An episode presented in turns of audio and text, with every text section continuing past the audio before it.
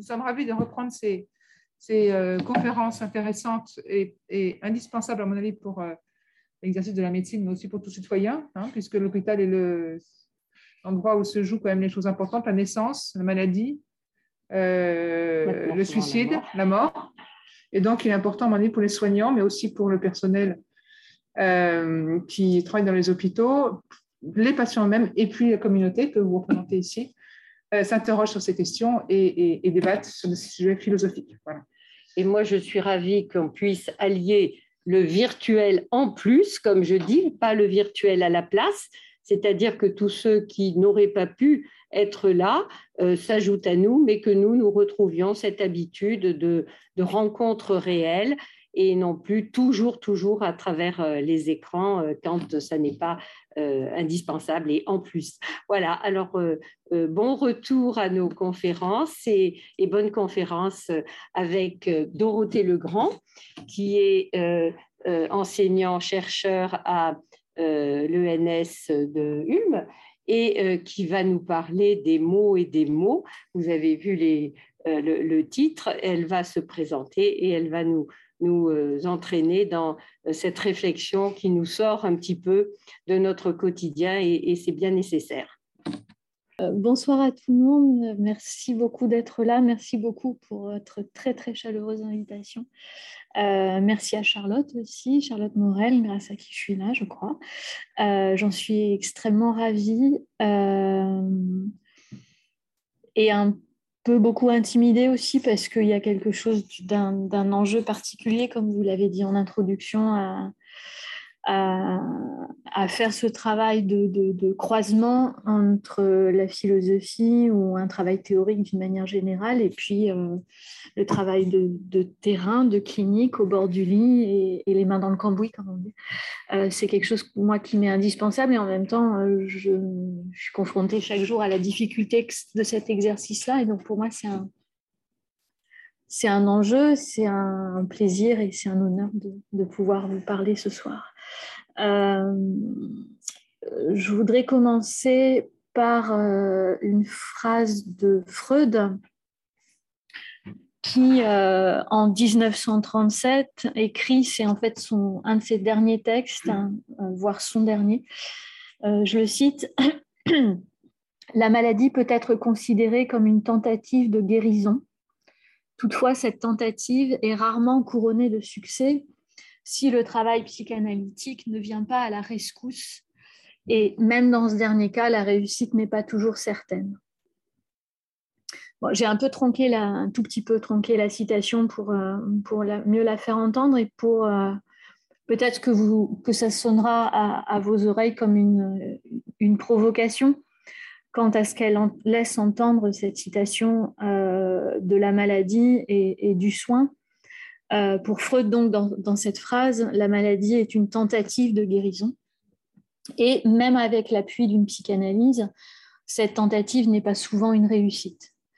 Alors, évidemment, ce n'est pas très engageant. Euh, et Freud parle ici, vous vous en doutez, de la maladie psychique, mais en, relisant cette phrase en préparant pour ce soir, euh, j'ai pensé qu'on pouvait y entendre aussi de quoi penser euh, la maladie au-delà de la maladie psychique, euh, de, penser donc la maladie, disons, somatique, de penser la réaction psychique à la, maladie somatique, sachant que, en plus, tous ces termes physiques, psychiques, leur division ne va pas de soi du tout et même inévitablement inconfortable.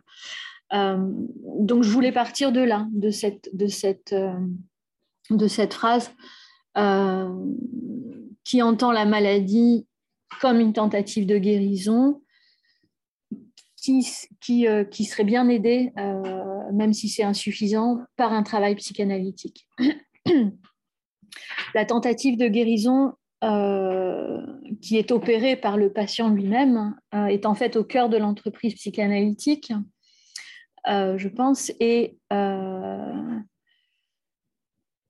ce que je viens de vous lire, ça date de 1937. En 1911 déjà, euh, Freud affirmait, je cite, que ce que nous prenons pour une production morbide est en réalité une tentative de guérison. Et il ajoute une reconstruction. ce, qui, ce que j'ai voulu attraper dans cette phrase-là, qui n'est pas simplement une redite de, de la phrase précédente, c'est cette notion qui arrive là de reconstruction et qui est associée comme une synonymie à la tentative de guérison. Ce que nous prenons pour une production morbide est en réalité une tentative de guérison, une reconstruction. Euh, et cette notion de reconstruction se trouve, euh, elle aussi, ponctuée toute l'œuvre de Freud, euh, jusque là aussi, un de ses derniers textes, la même année, 1937. Ce texte s'appelle Construction dans l'analyse. Je vous le conseille vraiment très fortement. Il, il fait quelques pages, quatre ou cinq, euh, et c'est vraiment une mine. Euh, c'est extrêmement riche. Euh, et je vais en, parler un tout petit peu ce soir. Dans, dans, ce texte, Construction dans l'analyse, Freud assume que repose sur des constructions non seulement le symptôme névrotique, non seulement le délire psychotique, mais aussi le traitement psychanalytique lui-même, qui repose donc sur des constructions. Or, par ailleurs, euh, la psychanalyse est dite euh, liée à la vérité par le même Freud. Euh, je le cite, il ne faut pas oublier, dit Freud, que la relation analytique est fondée sur l'amour de la vérité. Alors, à nouveau, peut-être que cette phrase, cette affirmation de Freud, vous l'entendez comme une autre provocation, parce que vous pourriez estimer que la vérité est scientifique, que la psychanalyse, elle, n'est pas scientifique, et qu'on a du mal à entendre du coup que euh, Freud nous, demande de ne pas oublier que la relation analytique est fondée sur l'amour de la vérité. Euh, mais je voudrais euh, ne pas restreindre la réflexion ce soir au versant épistémologique de l'affaire. ça a été fait beaucoup et, euh, ça a été fait beaucoup mieux que ce que je pourrais prétendre faire là ce soir. Euh, ce, que, je voudrais souligner plutôt, euh, et peut-être que c'est moins souvent travaillé que l'épistémologie freudienne, et peut-être que travailler ce point-là, ça nous permettrait une, une, meilleure articulation de la psychanalyse aux autres champs du soin et de la santé. ce que je voudrais souligner, donc, c'est le triptyque qui est apparu ici euh, dans les quelques mots de Freud que je viens de vous lire, entre deux provocations, donc, triptyque qui, autour de la tentative de guérison, articule vérité et construction. Donc, ces trois éléments, tentative de guérison, vérité construction. Et c'est ce triptyque que je voudrais essayer de déplier un peu euh, ce soir avec vous. Euh, je, commencerai par la notion de construction dans l'analyse une première manière de considérer la construction analytique euh, est de la comprendre comme une construction archéologique. Euh, et je pense que c'est bien connu, Freud aura euh, prisé lui-même la comparaison de son travail d'analyste avec celui de l'archéologue. Je cite Freud lui-même, il n'y a vraiment pas de meilleure analogie du refoulement qui rend une réalité psychique inaccessible en même temps qu'il la conserve il n'y a donc pas de meilleure analogie du refoulement que l'ensevelissement qui est devenu le destin de Pompéi et duquel la ville a pu renaître grâce au travail de la bêche. Alors toute la question, c'est que s'il n'y a pas de meilleure analogie entre le, refoulement et l'ensevelissement de Pompéi, si l'archéologue a une bêche pour euh, faire renaître euh, la ville, quelle est la bêche du psychanalyste? Euh, Selon le modèle archéologique, au psychanalyste, il faut rétablir un morceau de la vie disparue, et ce, d'après les témoignages, les paroles donc, euh, que l'on retrouve encore dans le présent. Et les paroles, et pas seulement, euh, mais les témoignages de ce passé que nous retrouvons encore dans le présent. Il faut donc, dit Freud, débusquer toute trace qui permet de rétablir ce passé. Euh, l'enjeu étant de remonter en deçà de l'amnésie à partir de ce que le refoulement aura laissé subsister à titre de résidu et euh, ce, dit Freud, afin de retrouver les éléments oubliés ou de les reconstituer avec un certain degré d'exactitude. Et on entend là un enjeu entre ce que l'on retrouve et ce que l'on reconstitue. Euh, dans le glissement de ces termes, on entend tout l'enjeu de la construction-reconstruction analytique. Euh, cette approche, disons, archéologique du psychisme rejoint ce que Carlo Ginsburg, historien, aura labellisé comme paradigme indiciaire dans les sciences humaines. Je cite quelques phrases de Carlo Ginsburg. derrière ce paradigme, le paradigme indiciel, euh, on entrevoit, dit Carlo Ginzburg, le geste probablement le plus ancien de l'histoire intellectuelle du genre humain, celui du chasseur accroupi dans la boue qui scrute les traces d'une proie. Mais euh, Carlo Ginzburg précise immédiatement que, et c'est un point très très important pour ce qui nous occupe, hein, et je pense pour la pratique clinique d'une manière générale, euh, il précise donc qu'analyser des empreintes, des astres, des déjections animales ou humaines, des glaires, des ongles, des pulsations, des champs de neige ou des cendres de cigarettes est une chose. On a tout ça d'un côté. Analyser des écritures, des peintures ou des discours en est une autre. Deux champs de recherche donc. Euh, la spécificité de ce dernier cas, qui inclut l'écriture, la peinture, le discours, c'est qu'il convient dans ce cas-là de distinguer les productions volontaires des productions involontaires parce que c'est dans les productions, dans les traces involontaires, dans, dit Ginsburg, les petits détails matériels, dans les gribouillages. C'est dans ces gribouillages involontaires, c'est là que on peut reconnaître, dit-il, la trace la plus certaine d'une individualité, dans l'involontaire, dans le gribouillage, dans les petits détails. Et c'est dans cette histoire que s'inscrit le déploiement de la méthode psychanalytique c'est-à-dire une histoire de la, disons, plus petite signature infalsifiable. Freud lui-même reconnaît explicitement s'appuyer sur la méthode de Giovanni Morelli, méthode à laquelle euh, Carlo Ginzburg fait référence lui-même.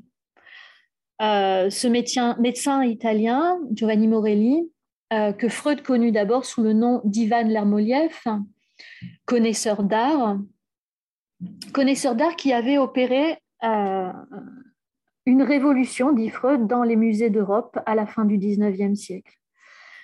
Et ce, en reconstruisant de nouvelles individualités artistiques. Freud explique que euh, ce résultat est obtenu en relevant, c'est Freud qui parle, en relevant la signification caractéristique de détails secondaires minutie telles que la conformation des ongles, des bouts d'oreilles, des auréoles et autres choses inobservées, mais néanmoins exécutées par chaque artiste d'une manière qui le caractérise. On retrouve les gribouillages, l'involontaire, les minuties, les détails secondaires qui portent une signature, la plus petite signature infalsifiable. Cette méthode, Freud la croit je cite, apparentée de très près à la technique médicale de la psychanalyse. Elle aussi, dit-il, a coutume de deviner par des traits dédaignés ou inobservés, par le rebut de l'observation, les choses secrètes ou cachées. Donc on a toute une méthodologie, ce fameux paradigme indiciaire, où dans les traces, et pas n'importe lesquelles, dans les traces involontaires, dans les rebuts, dans l'inobservé, dans ce qui a l'air de servir à rien, dans ce qu'on laisse de côté, on retrouve la plus petite signature infalsifiable euh, qui intéresse de près euh, le connaisseur d'art qui essaye de faire la différence entre une peinture euh, signée authentiquement par son auteur ou par un faussaire, ou qui intéresse un Freud qui part à la recherche archéologique, disons, de nos motifs conscients et inconscients, psychiques en tous les cas. Donc on a là, euh, dans ce paradigme, euh, l'idée qu'il existe une connexion profonde, comme dit Ginsburg, euh, qui relie les phénomènes superficiels entre eux, mais en même temps l'idée que la connaissance directe de cette connexion n'est pas possible, que cette connexion reste opaque, que le déchiffrement peut opérer à partir des traces et à partir de ces traces involontaires du rebut, de l'inobservé. Euh, du presque rien, du détail, de ce qu'on a envie de laisser de côté, qui n'est pas important, qui n'est pas retenu, qui n'est pas volontaire. Alors, évidemment, d'un point de vue épistémologique, euh, il y a une, difficulté majeure qui, euh, qui apparaît aussitôt et qui tient à la fiabilité d'un tel travail, à la valeur de vérité, disons, de, de, ce déchiffrement, de, ce retraçage. C'est-à-dire que si on met à jour une signature singulière, à partir de, ces traces, est-ce que c'est une réalité objective existant avant et indépendamment de sa reconstruction? Ou bien est-ce que cette signature est créée après coup par le travail de construction lui-même? Ce qui, euh, donc là, on entend une, différence posée, voulue, entre la reconstruction et la construction.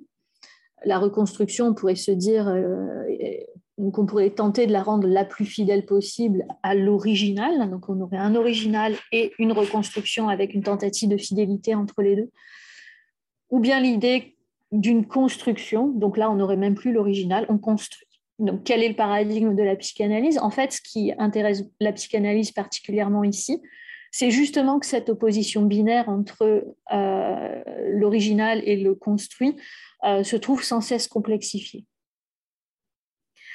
Alors, ce qu'on pourrait appeler du coup euh, le non-binarisme de la psychanalyse, si on était un peu joueur, euh, euh, pour saisir un peu ce non-binarisme, là en l'occurrence ce que je veux dire par ce mot, c'est la, non-opposition binaire entre ce qui serait vrai, ce qui serait faux, ce qui serait construit, ce qui serait reconstruit, ce qui serait fidèle, ce qui ne le serait pas.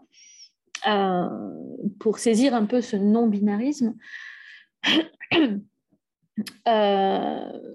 je pense qu'on peut s'aider en, retenant une différence fondamentale entre l'archéologie et la psychanalyse. Euh, le travail de construction de l'analyste, dit Freud, je le cite, le travail de construction ou si l'on préfère de reconstruction, présente une ressemblance profonde avec celui de l'archéologue. On vient de le dire, au fond, il lui est identique. Et Freud continue, à cette seule différence, et la différence importe ici, à cette seule différence que l'analyste opère dans de meilleures conditions et dispose de plus de ressources en matériaux, parce que ses efforts portent sur quelque chose qui est encore vivant et non sur un objet détruit. L'analyste tire ses conclusions des bribes de souvenirs, des associations et des déclarations actives de l'analysé on est encore, cette phrase-là est extraite à nouveau de, ce fameux texte de, 1937, Construction dans l'analyse, un de ces derniers textes donc, où on entend la prise en compte d'une activité, d'un matériau encore vivant.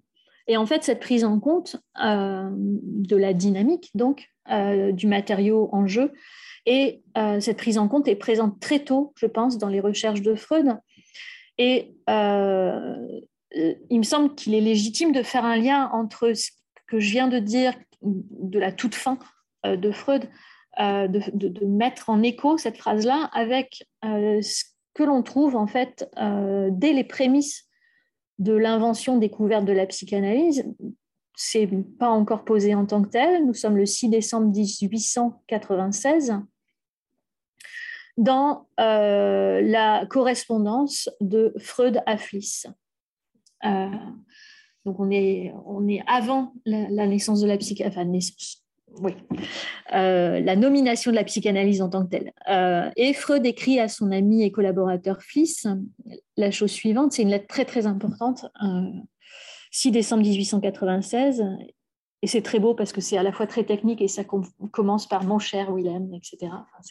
L'écriture est très très belle, je vous invite à, aller lire. donc Freud écrit à Fliss Dans mes travaux, je pars de l'hypothèse que les matériaux présents sous forme de traces mnémoniques se trouvent de temps en temps remaniés suivant les circonstances nouvelles. Alors, la lettre est très longue. Euh, cette phrase-là me semble très importante. Dans mes travaux, je pars de l'hypothèse que les travaux présents sous forme de traces mnémoniques se trouvent de temps en temps remaniés suivant les circonstances nouvelles. Et c'est le remaniement qui va m'intéresser là. Euh, il me semble que dans ce remaniement, euh, on trouve le germe des constructions, reconstructions que Freud élabora encore après plus de 40 ans de pratique et d'écriture de la psychanalyse. Euh, on se rend compte que en lisant les, développements au fur et à mesure de, leur élaboration, on se rend compte donc que la construction dans l'analyse cherche je dirais, cherche par son exactitude elle-même, non pas à retrouver, mais à remanier euh, ce qui a eu lieu, le passé, euh, et à le remanier dans la perspective de ce qui est présent et de ce qui est à venir. Je vais essayer de développer cette idée-là un tout petit peu. L'idée, c'est que... Pardon. L'idée, donc, c'est de... c'est que loin de contraindre le processus de construction-reconstruction dans un cadre épistémologique euh, qui imposerait de fournir des preuves de sa véracité dans un sens preuve d'objectivité. Euh, l'enjeu de Freud est en fait complètement différent et il est d'emblée clinique. La même lettre euh, nous informe à ce sujet-là. Il écrit donc ceci à Fliss, juste après avoir parlé de ce, de ce remaniement il écrit donc ce qu'il y a d'essentiellement neuf dans ma théorie, c'est l'idée que la mémoire est présente non pas une seule, mais plusieurs fois. Je tiens à faire remarquer que les enregistrements successifs représentent la production psychique d'époques successives de la vie. Et c'est à la limite de deux époques que doit s'effectuer la traduction des matériaux psychiques. Je m'explique, Freud, les particularités des psychonévroses en supposant que la traduction de certains matériaux ne s'est pas réalisée. Ce qu'on entend là, je crois, euh, c'est que c'est l'idée de Freud selon laquelle quand le passé n'est pas remanié par le présent en vue de l'avenir, s'ensuit ce que Freud reconnaît comme un anachronisme. Et ce qu'il dit, je pense, euh, dans cette lettre, c'est que ce qui fait la névrose est justement une entrave à la traduction, un empêchement au remaniement d'une inscription mnésique. Et on comprend du coup que l'analyse ne vise pas du tout l'adéquation de ces constructions à une histoire originaire. Elle cherche non pas à contrer ou à minimiser les remaniements du passé, bien au contraire, l'analyse accompagne, voire provoque les réarrangements qui occasionnent les traductions d'une scène première devenue anachronique, les traductions qui sont autant de transformations, défixations, éloignements, ruptures d'avec une époque passée, époque passée dont la fixation anachronique serait pathogène. Donc, la construction ne vient pas répliquer, retrouver, reproduire le passé, mais au contraire, dit Freud, vient se substituer à ce qui n'a pas été achevé. Donc la construction analytique vient pousser vers l'avenir et donc vers la transformation, ce qui a été coincé dans un passé inachevé, introduit au présent. C'est compréhensible? Ouais. Euh, donc la névrose, dit Freud, c'est encore une citation, je, fais beaucoup parler, mais euh, il parle mieux que moi, donc c'est quand même un avantage. Euh, la névrose peut être considérée, dit Freud, comme la manifestation directe d'une fixation de ces malades à une époque précoce, pardon, à une époque précoce de leur passé. Et sur la base de cette, de cette hypothèse, il en vient à appliquer au délire ce que jadis il énonçait pour la seule hystérie, c'est-à-dire le malade souffre de ces réminiscences. Donc une tentative de guérison, pour revenir à ce terme introduit au tout début de mon propos, une tentative de guérison consiste, selon ce fil-là que je suis en train d'essayer de tirer, une tentative de guérison consiste à construire, reconstruire un monde vivable au présent en remaniant le passé sans rester et pour ne pas rester sous sa domination anachronique. Alors, pour que ces processus-là, euh, décrits comme tels, aient, le moindre sens, euh, il est nécessaire, je crois, de se départir d'une pratique, disons, naturaliste de l'histoire. Euh, c'est-à-dire que la conception d'un passé comme d'une donnée naturelle qui existerait objectivement, qui serait accessible comme telle, une telle conception du passé serait un leurre. et euh, il se trouve que sur la base de ce constat, qui somme toute euh, assez banal, je crois, bon, je m'avance peut-être, euh, mais en tout cas, sur la base de ce constat, Serge Widerman, en 1970, a fait paraître un ouvrage qui aura fait grand bruit, pas mal de bruit à son époque, sous le titre La construction de l'espace analytique. Je ne vais pas rentrer dans les détails de la polémique que, que, Serge Widerman ouvre à l'encontre de l'épistémologie freudienne, euh, je voudrais juste faire entendre ceci, euh, c'est que pour Serge Widerman, aucune vérité n'est à reconnaître dans les constructions analytiques. Justement parce que on ne peut pas retrouver le passé comme tel, tout préservé euh, et, objectivement prouvable, etc.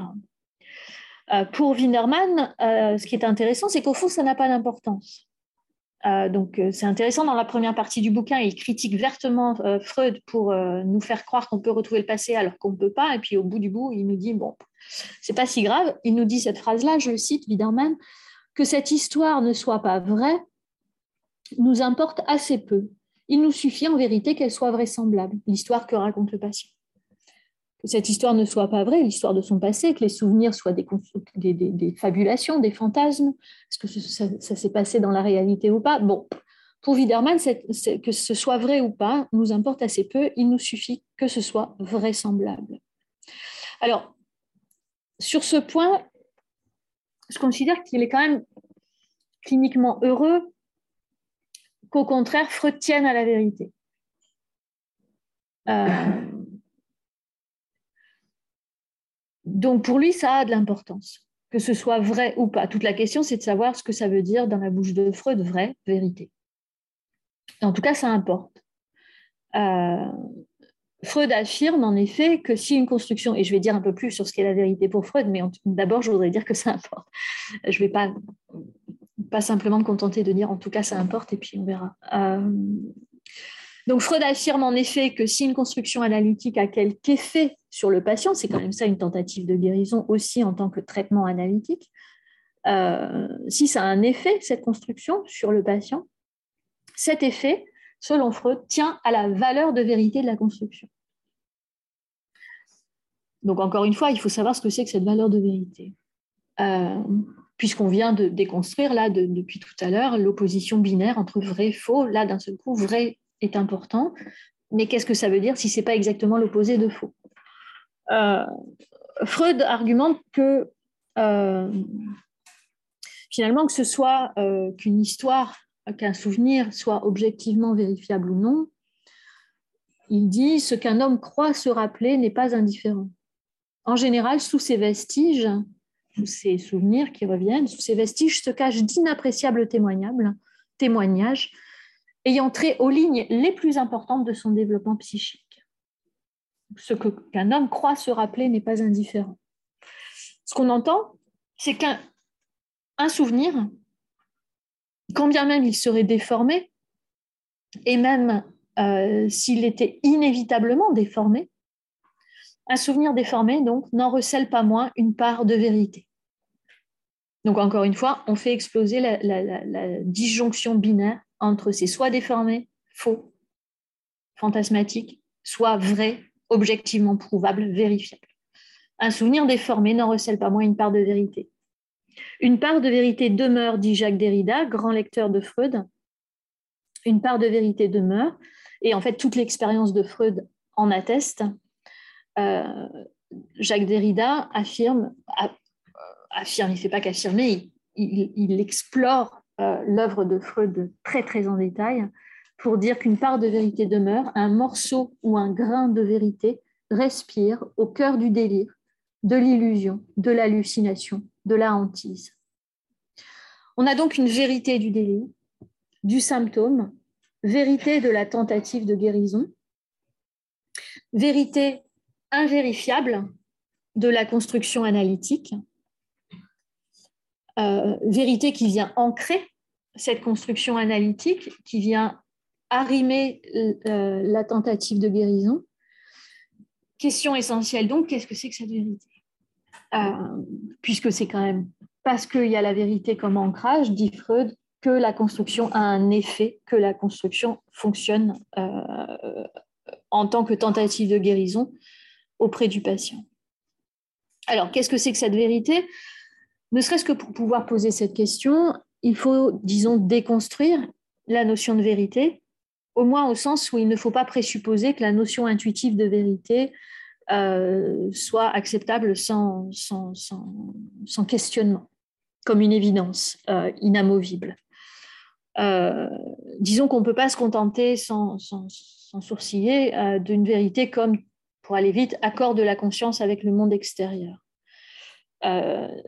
Si ça, ça nous paraît être la, conception, disons, intuitive et évidente, inamovible de la vérité, si c'est inamovible, on ne peut plus la questionner, on peut plus se demander ce qu'est la vérité un accord avec le monde extérieur. C'est comme ça que Freud, il se trouve, très classiquement, euh, aura défini la vérité euh, en 1916, assez tôt, euh, pas tant que ça d'ailleurs. mais ce qui m'intéresse, c'est qu'il existe une toute autre conception de la vérité chez Freud. et je pense qu'on peut trouver des germes de cette conception de la vérité tout au long de son œuvre, là aussi. Et encore une fois, cette euh, cette conception de la vérité apparaît dans, ces textes conclusifs. Et là, je fais référence non plus aux constructions dans l'analyse de tout à l'heure, le tout petit texte, mais à l'ouvrage beaucoup plus euh, conséquent et, là aussi très très important, euh, L'homme Moïse et la religion monothéiste. Là apparaît une, conception de la vérité extrêmement intéressante et puissante cliniquement. Cette autre conception de la vérité, donc, euh, et conception donc qui n'est pas réductible à l'adéquation de la conscience ou de l'expérience à la réalité objective. Cette autre conception de la vérité, euh, s'il fallait euh, lui trouver une sorte de qualité expérientielle ou si on pouvait espérer la, sentir, la reconnaître, la décrire phénoménologiquement, peut-être qu'elle se caractériserait par sa force coercitive. Je voudrais m'appuyer pour, déplier un peu cette idée-là euh, sur la lecture que le philosophe Jocelyn Benoît fait de Freud, fait de, justement de ce dernier texte Moïse euh, et l'homme Moïse et la religion monothéiste. Euh, et il revient sur cette notion de vérité, Jocelyn Benoît, et il dit que la vérité, cette, conception de la vérité, la vérité est qualifiée par Freud comme historique euh, dans ce texte-là.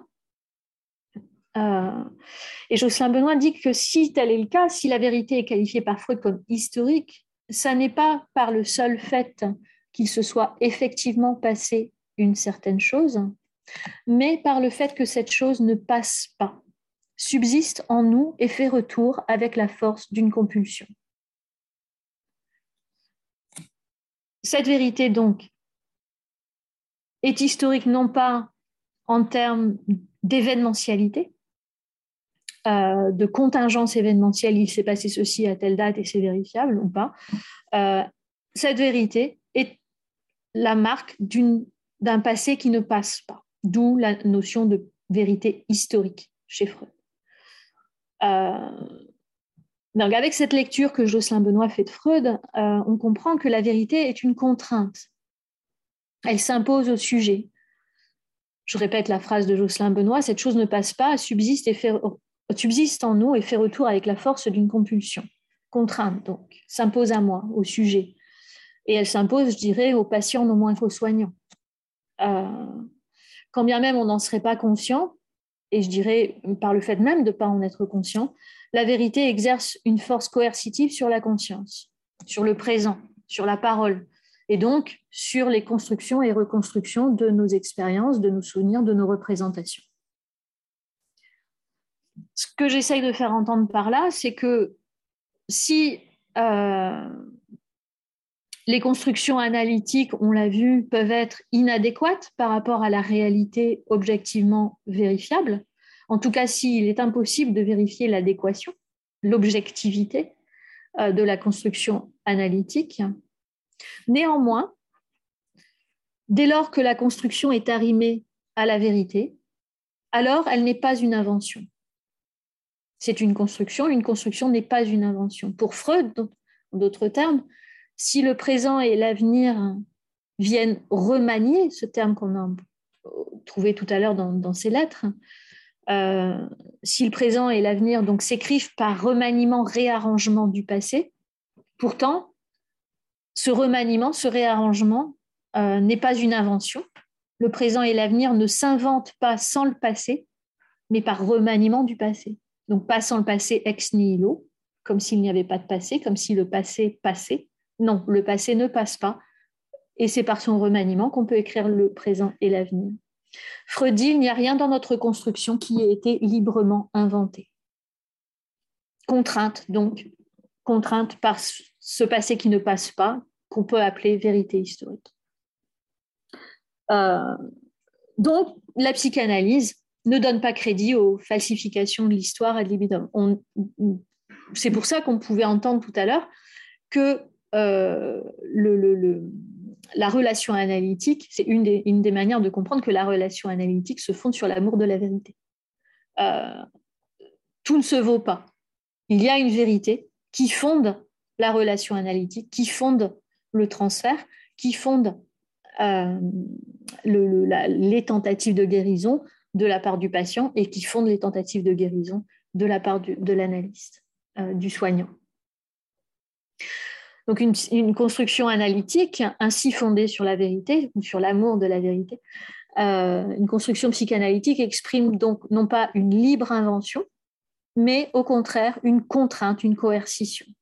Et c'est justement par cette contrainte qui vient se manifester par une répétition insistante euh, cette répétition qui va euh, contraindre la mise en mots, donc répétition des constructions.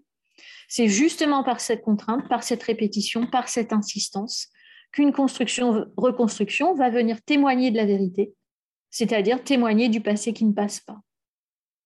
J'espère que ça s'entend, une construction-reconstruction qui va témoigner du passé qui ne passe pas, témoigner en ce sens d'une vérité historique qui ne passe pas, va être une construction-reconstruction qui structurellement va se répéter, insister, revenir, contraindre la mise en mots à toujours revenir à la même place, on pourrait dire, et euh, à se répéter. Pas à se répéter stérilement, parce qu'on a vu euh, avec, euh, avec Freud dès le début que la répétition est toujours un remaniement. Donc, pas toujours, en tout cas dans ce cas-là, est un remaniement.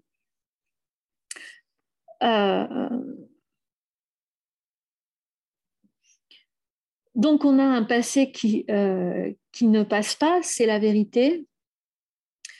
Et Hustel était écarté, les puissances du passé, euh, de ce passé qui ne passe pas, font retour obstinément. Et je viens de le dire, euh, la reconstruction, en ce sens, revient toujours à la même place. On comprend mieux donc pourquoi Freud insiste sur le fait que son attention d'analyste, qu'on dit flottante, qui n'est pas du tout inattentive, euh, sous prétexte qu'elle soit flottante, c'est plutôt le fait qu'elle soit d'une égale attention. Son attention d'analyse porte autant sur des éléments de réalité, disons, que sur des éléments de fiction. Autant sur des choses, par exemple la description euh, par le patient du, cabinet, c'est à peu près partageable ou pas d'ailleurs, euh, ou des éléments tels que le rêve, absolument invérifiable, ni par le, rêveur, ni par euh, celui qui écoute le récit de rêve. Euh, l'attention de Freud, en tant qu'analyste, donc, euh, est, d'égale intensité sur ces différents éléments. Et finalement, on comprend pourquoi c'est le cas. Ça n'est pas simplement une paresse épistémique de se dire, bon, je ne fais pas la différence fiction-réalité, je prends tout, puis on verra ce qu'on pourra faire. Ce n'est pas du tout une paresse épistémique, c'est plutôt cette, égale attention est nécessaire pour tenir compte du fait que fiction et réalité, en fait, ramènent obstinément à la même scène. Si tant est que ces fictions, réalités, descriptions diverses et variées euh, soient arrimées à cette vérité historique, c'est-à-dire ce passé qui ne passe pas. Obstinément, on revient à la même scène. Cliniquement, donc tout le travail, c'est de faire de cette même scène, de cette répétition, un remaniement, et donc une poussée vers l'avenir. Mais je, l'ai déjà dit et je vais le redire. Euh, donc, ce qu'on comprend là aussi, c'est que euh, l'espèce d'opposition binaire qui, se, posait à nous là tout à l'heure entre la construction et la reconstruction, en fait, on se rend compte ici qu'une construction est toujours une reconstruction, puisque ça revient toujours. Euh, une construction ne peut pas être caractérisée par une inventivité débridée, ex nihilo, comme ça on inventerait quelque chose à partir d'un blanc, euh, mais au contraire une, construction euh, est caractéristique en tant que telle par le fait même d'être une reconstruction, c'est-à-dire de revenir, de se répéter, de s'obstiner. Euh, Jocelyn Benoît disait faire retour avec la force d'une compulsion. On a une obsession, une contrainte à cet endroit-là. Et, si on fait le lien avec ce que je disais tout à l'heure de la construction, la vérité et la tentative de guérison, on entend aussi que la tentative de guérison, elle est obstinée, elle insiste. On n'essaye pas d'une tentative de guérison comme ça, bon, puis euh, demain j'essaierai autre chose. Non, il y a vraiment une insistance parce que ça ne passe pas. Euh, Jacques Derrida, encore lui, euh, entend la vérité historique comme cela même qui pourrait être, qui est, en fait, la vérité historique est oubliée, refoulée, réprimée, mais elle résiste et revient comme vérité. Il parle, Derrida, de vérité spectrale, euh, en ce sens qu'elle fait retour, elle revient, donc c'est une revenance, comme un revenant, d'où la spectralité. Euh, et ce qui m'importe ici, c'est de faire entendre le, vocable de, Derrida de survivance. On a quelque chose qui revient, un revenant, une revenance, une survivance. Dans survivance, on entend vie. Euh, survivance, donc, dans laquelle il faut entendre l'insistance, l'obstination de la vie. Survivance, insistance, obstination de la vie. Et non pas seulement, donc, une mortifère répétition ou l'éternel retour de la pulsion de mort encore une fois, comment travailler la répétitivité autrement que comme euh, une, immuable et fatale éternité? Là, au contraire, on essaye de faire entendre quelque chose d'un passé qui ne passe pas, mais qui n'est pas du tout une éternité fatale, qui n'est pas du tout immuable, euh, qui insiste et que le travail de, l'analyste peut accompagner dans une insistance de remaniement, de réarrangement, et donc euh, de construction-reconstruction. Ce que, ce que ce vocable-là de, Jacques Derrida permet d'entendre, donc cette insistance de la vie, cette euh, survivance, très très loin de la stérilité, euh, de l'immuabilité, ça nous permet donc, de, en, mobilisant en fait le, travail de Derrida et sa langue à l'intérieur même du corpus analytique, euh, ça nous, oriente vers une conception de la construction comme une tentative de survie. Et j'aime bien coller ces mots-là euh, au, mot tentative de guérison, tentative de survie, euh, dans le sens d'une insistance de la vie, pas juste la notion intuitive de survie comme c'est moins bien que la vie, mais enfin ben, c'est quand même mieux que la mort. là, c'est tout le contraire, c'est l'insistance de la vie. Euh, tentative de guérison, donc tentative de bâtir un monde où il soit possible de vivre une vie lestée du passé, une vie lourde, épaisse de cette vérité qui ne cesse pas de faire retour dans cette vie, qui ne cesse pas de contraindre le passé qui ne passe pas, qui ne cesse pas de contraindre le présent, la vie, le futur, euh, mais qui ne cesse pas, euh, qui, qui, la contraint non pas nécessairement à la réplique du passé, mais à son remaniement. Donc je répète les mêmes choses en boucle, mais euh, j'essaye de tourner autour de, ces choses-là et de les faire entendre un peu. Euh, je pense que ce qu'on peut entendre là aussi, c'est que euh, la construction, telle qu'on peut la construire avec, à partir de Freud, surtout relue par Derrida, c'est que ça n'est pas euh, une affaire de mémoire, de souvenir, ou en tout cas que c'est moins une affaire de mémoire et de souvenir que d'archives. L'archive, c'est une, pareil, un vocable qui a été extrêmement euh, euh, puissamment travaillé par Jacques Derrida. ce que je veux dire là, c'est que la construction analytique peut être en fait énoncée par le patient, peut être même éprouvée par le patient sans mémoire consciente.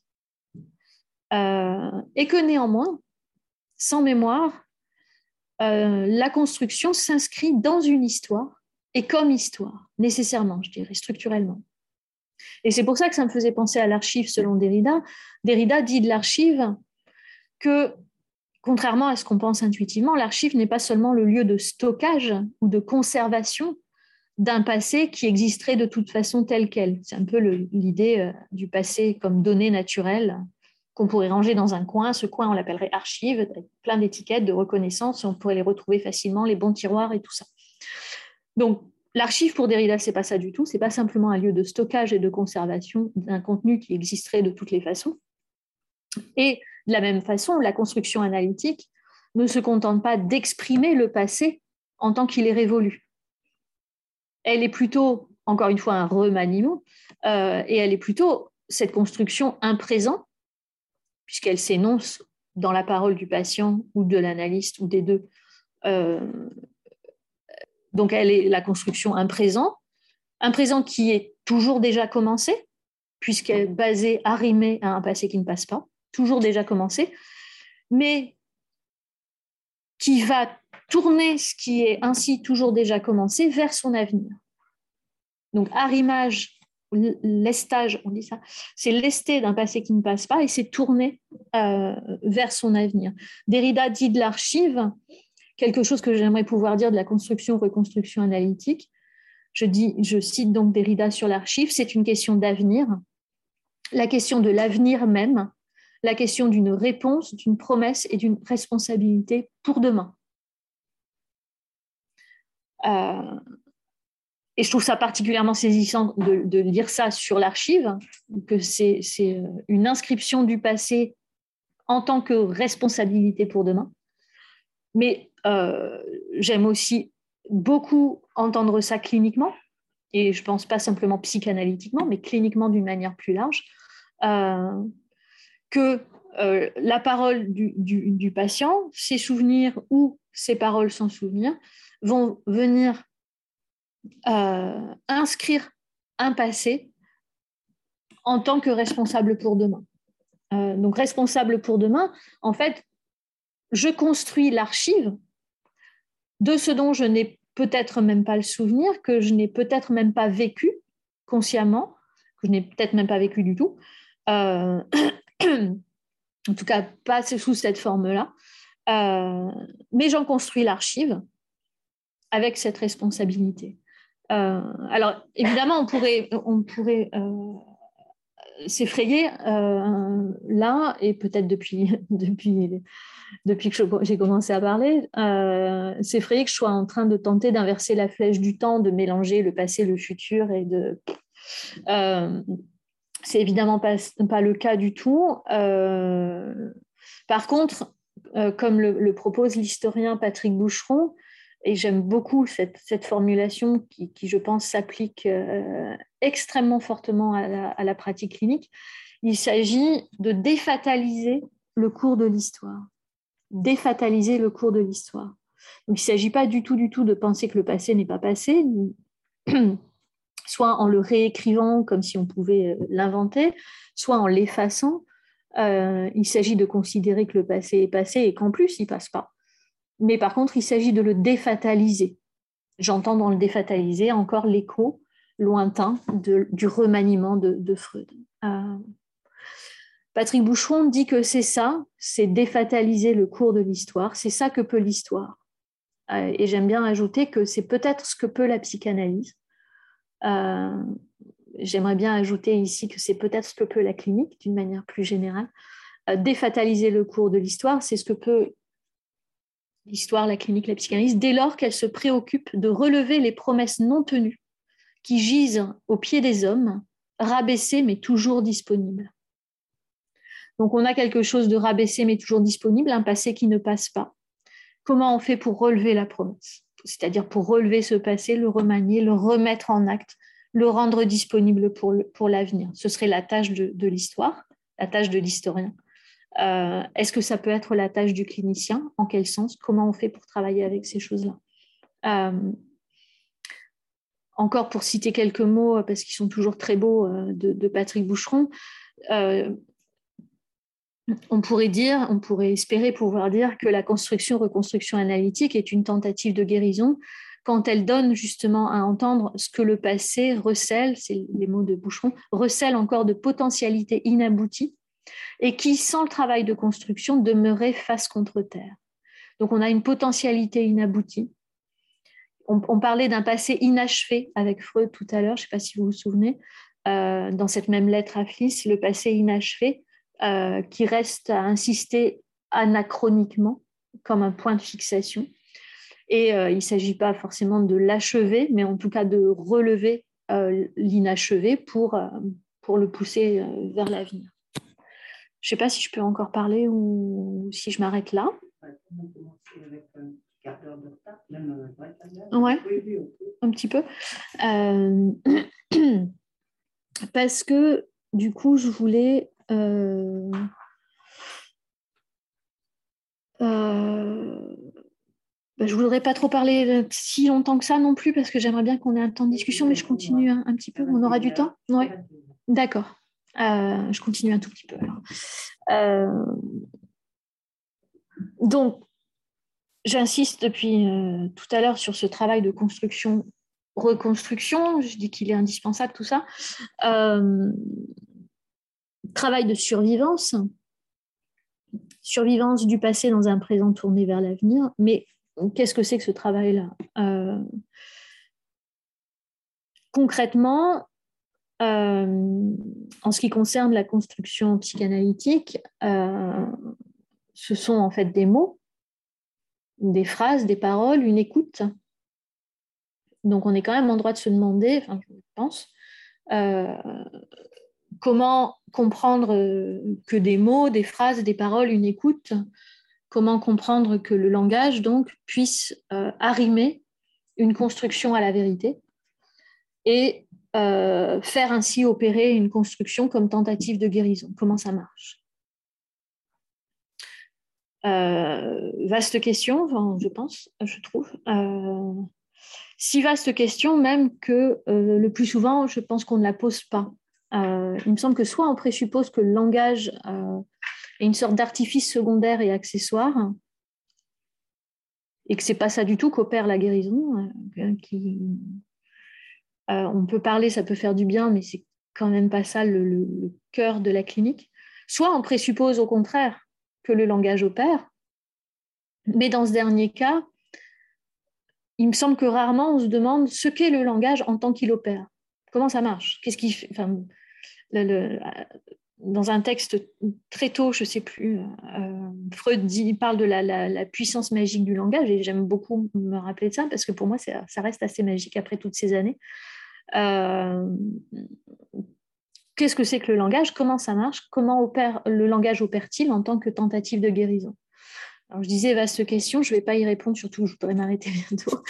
Euh, mais quand même, je voulais insister sur la question, en tout cas elle me taraude, euh, justement parce que mon expérience m'affirme que le langage opère. Et, et, euh, et je, en fait, ma recherche est orientée depuis des années sur, cette magie-là, pour reprendre le terme de Freud.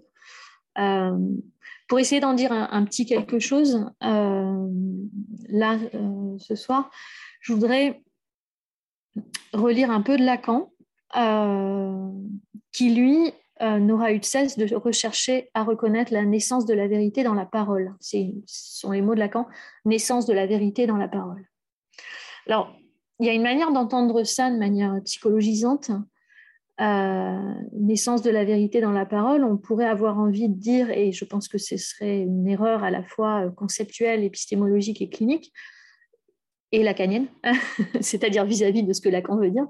Mais, euh, donc on pourrait avoir envie de psychologiser en se disant que ben, ce que dit le patient, sa parole est vraie, juste par le fait même qu'ils le disent. Euh, une espèce d'autorité comme ça à, la parole.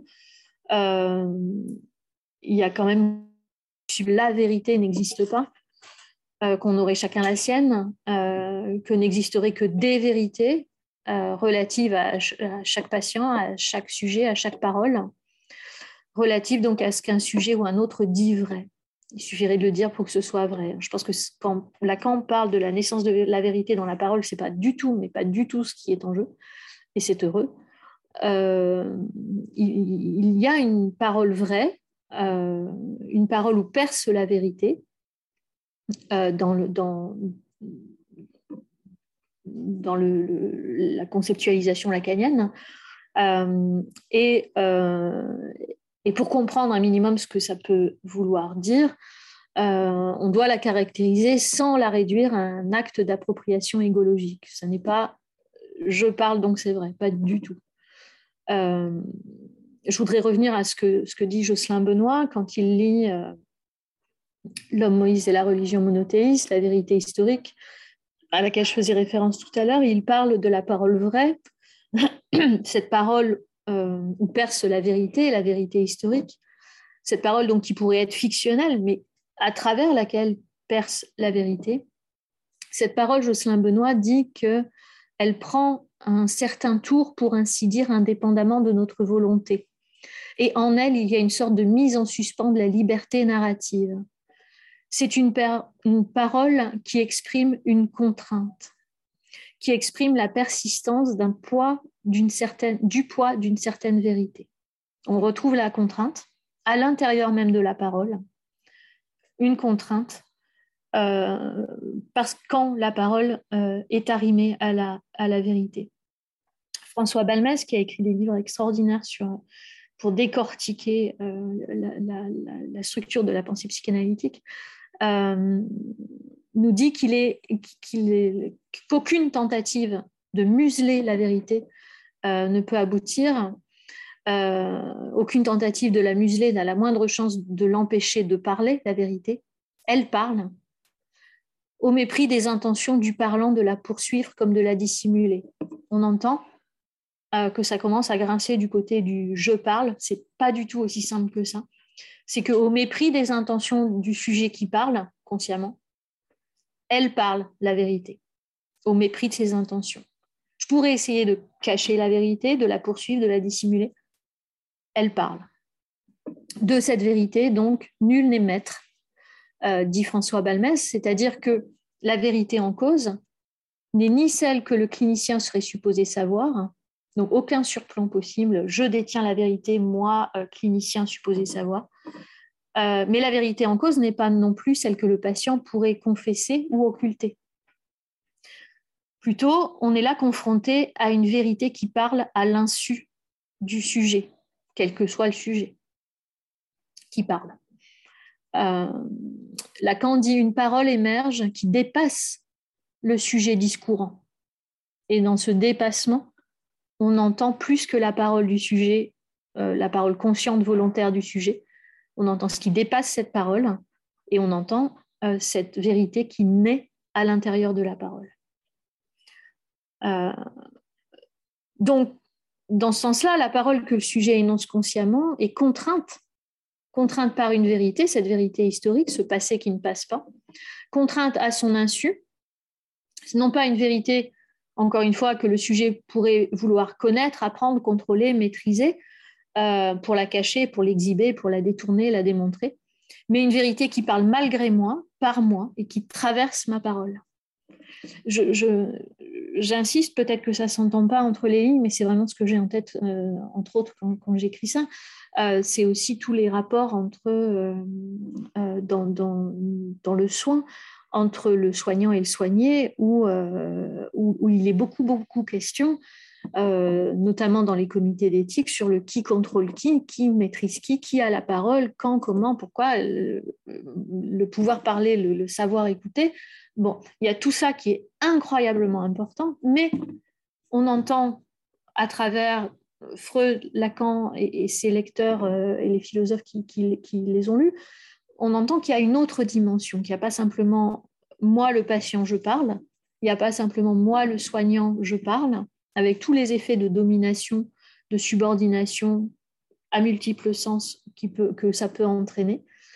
On peut entendre aussi, et je pense que on n'a pas, ça n'opère pas seulement dans le cabinet d'un psychanalyste. On peut et on doit entendre aussi, je pense, cette vérité qui parle, euh, ce passé qui ne passe pas, qui parle, qui vient à l'insu du sujet parlant, s'insérer entre ces mots, entre les lignes, etc. Et je pense que du coup, cette perspective change pas mal la donne par rapport à, voilà, à, ces problématiques éthiques, mais on peut avec grand plaisir en discuter ensuite. juste pour en dire deux petits mots de plus, peut-être? oui, je vais m'arrêter bientôt.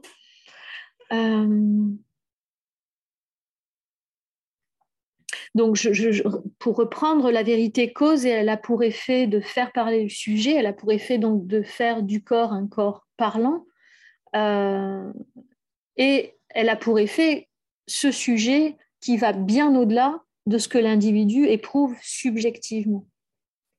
Euh, il y a cet au-delà euh, par lequel le sujet n'est pas réductible au moi perceptible dans les données plus ou moins immédiates de la conscience. Au contraire, on a un sujet qui est non seulement conscient, mais qui est aussi, dit Lacan, légataire de la vérité. Je trouve c'est une très belle formulation. Euh, légataire de la vérité. Est-ce que, clinicien, on peut euh, accueillir aussi le patient en tant qu'il est légataire d'un passé qui ne passe pas? Euh, ce, qui, ce qui me semblait intéressant à souligner, c'est que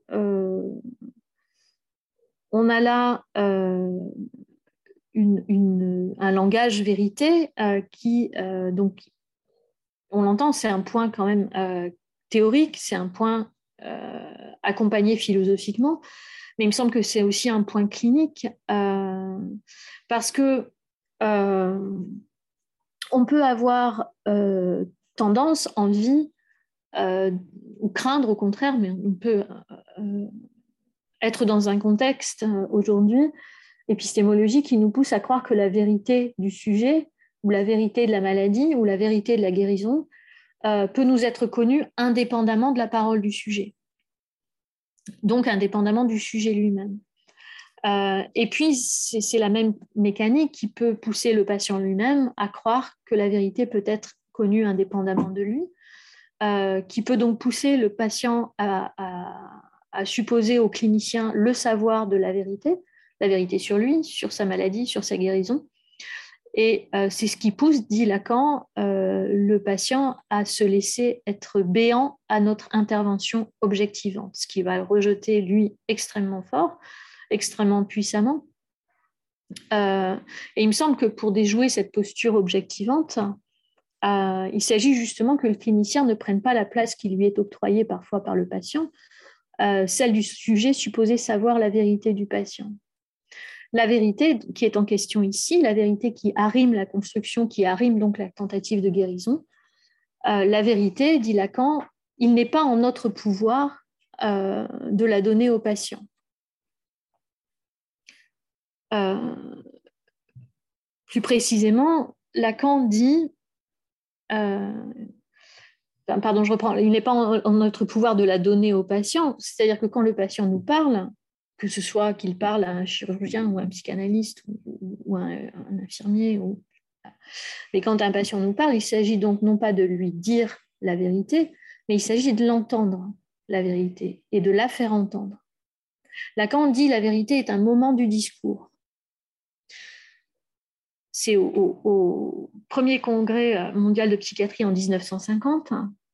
La vérité est un moment du discours, et il complète cette phrase, la vérité est un moment du discours qui peut valablement éclairer la confusion d'un passé qu'elle élève à la dignité de l'histoire, sans en, sans en épuiser l'impensable réalité. Je répète la phrase que je trouve extraordinaire. La vérité est un mouvement, pardon, depuis tout à l'heure dis moment, mais c'est un mouvement. La vérité est un mouvement du discours qui peut valablement éclairer la confusion d'un passé qu'elle élève à la dignité de l'histoire sans en épuiser l'impensable réalité. En d'autres termes, la vérité, on ne peut pas la dire toute, puisqu'on ne peut pas épuiser son impensable réalité, l'indicible réel. On ne peut pas la dire toute, mais on ne peut pas ne pas la dire. On est contraint donc à la mi-dire. Elle ne parle pas toute, mais elle parle. Et en parlant, elle traduit le passé en histoire elle éclaire la confusion d'un passé qu'elle élève à la dignité de l'histoire. Euh, je, voudrais vraiment m'arrêter pour qu'on puisse discuter. Euh, je saute des choses sur lesquelles je pourrais revenir dans la discussion s'il faut. Euh, ce qui m'importe là, c'est de faire entendre cette, structure, structure qui est le langage, langage qui dit moi la vérité, je parle on entend dans cette phrase qui, a été prononcée par Lacan, qui a fait scandale, parce qu'on a accusé Lacan de, se prendre pour la vérité. Je pense qu'il disait très exactement l'inverse. Moi, la vérité, je parle. Il disait pas du tout moi, Lacan, la vérité, je parle. Euh, moi, la vérité, je parle. C'est-à-dire qu'en place de sujet, le je qui parle, c'est la vérité. Donc la vérité vient ici entière dans ma parole. Et c'est cette idée de tiers qui importe, comme je le disais, on, est de plus en plus attentif, et c'est heureux, euh, à, l'interaction, euh, à l'horizontalité peut-être, je pourrais dire, euh, entre le, soignant et le soigné. ce qui me semble indispensable pour faire ça, c'est de considérer un tiers. ce tiers qui est là depuis tout à l'heure, je le nomme vérité, on aurait pu choisir un autre mot parce que celui-là, il est quand même très lourd, mais c'est celui-là qu'on retrouve dans les écrits de Freud. Euh, et cette vérité, ce qui m'importe, c'est de faire entendre qu'elle, euh, à l'insu de tout sujet parlant, elle vient entière parler. Je parle. Moi, la vérité, je parle. Donc, ce n'est pas mon énonciation consciente. La, parole, ce que ça veut dire, c'est que la parole ne se joue pas entre moi et moi, mais en plus, la parole ne se joue pas non plus seulement entre moi et l'autre. Donc la parole, ce n'est pas une affaire de subjectivité, la parole, ce n'est pas une affaire d'intersubjectivité, c'est toujours une sorte de ménage à trois. Il y a celui qui parle, celui qui écoute, et puis la vérité, je parle. C'est-à-dire qu'il vient entière dans ma parole, ce passé qui ne passe pas, qui insiste, qui contraint. Du coup, ce qu'on entend peut-être là, et du coup, je, réalise que je pourrais m'arrêter juste avec cette phrase-là, euh, ce qu'on entend peut-être là, c'est que si, à mon insu, que je le veuille ou pas, euh, et que je le sache ou pas. Euh, la vérité parle dans ma bouche, à travers mes mots, par mes mots. Elle exploite mes mots pour parler. Alors on a plutôt envie de dire que l'autre nom euh, de la vérité, ce tiers-là, l'autre nom de la vérité, c'est le langage.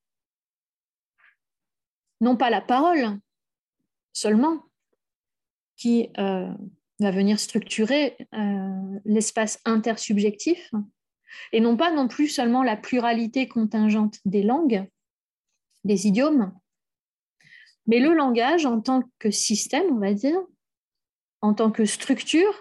Euh, Lacan, pour Lacan, langage et structure ce sont des mots synonymes. Euh, et donc, langage en tant que registre symbolique, en tant que tiers en tant que passé qui ne passe pas. Il y a quelque chose du langage qui appartient à un passé immémorial de l'être humain. Aucun d'entre nous n'a commencé le langage. Chacun d'entre nous a commencé à prendre la parole à un moment de sa vie, mais aucun d'entre nous n'a commencé le langage.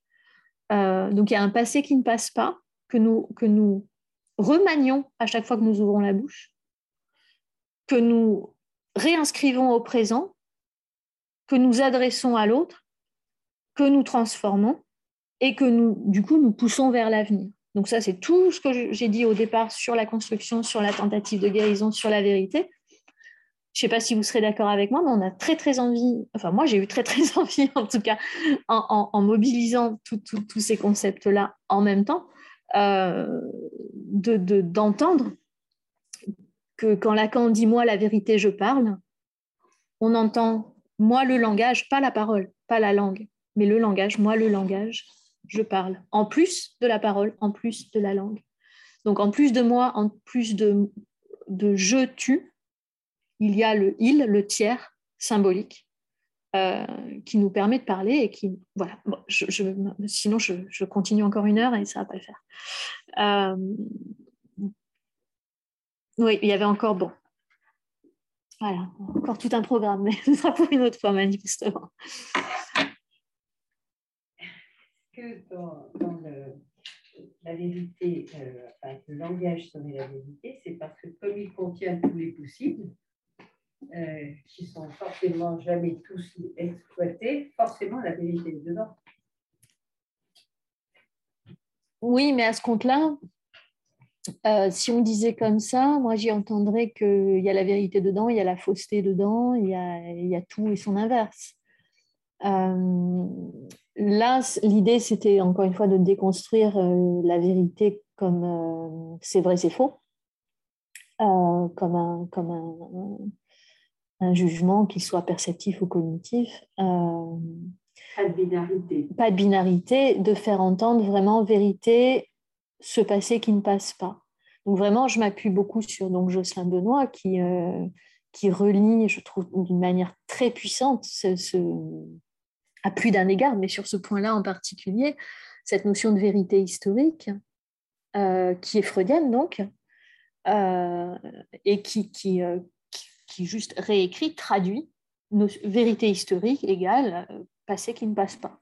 Je, je, je résume, c'est pas euh, mais en tout cas, moi, je résume parce que j'aime bien le condenser comme ça pour pouvoir le, travailler euh, par ailleurs. Mais euh, du coup, c'est pas parce que ça contient tout, alors ça contient du vrai comme ça contient du faux.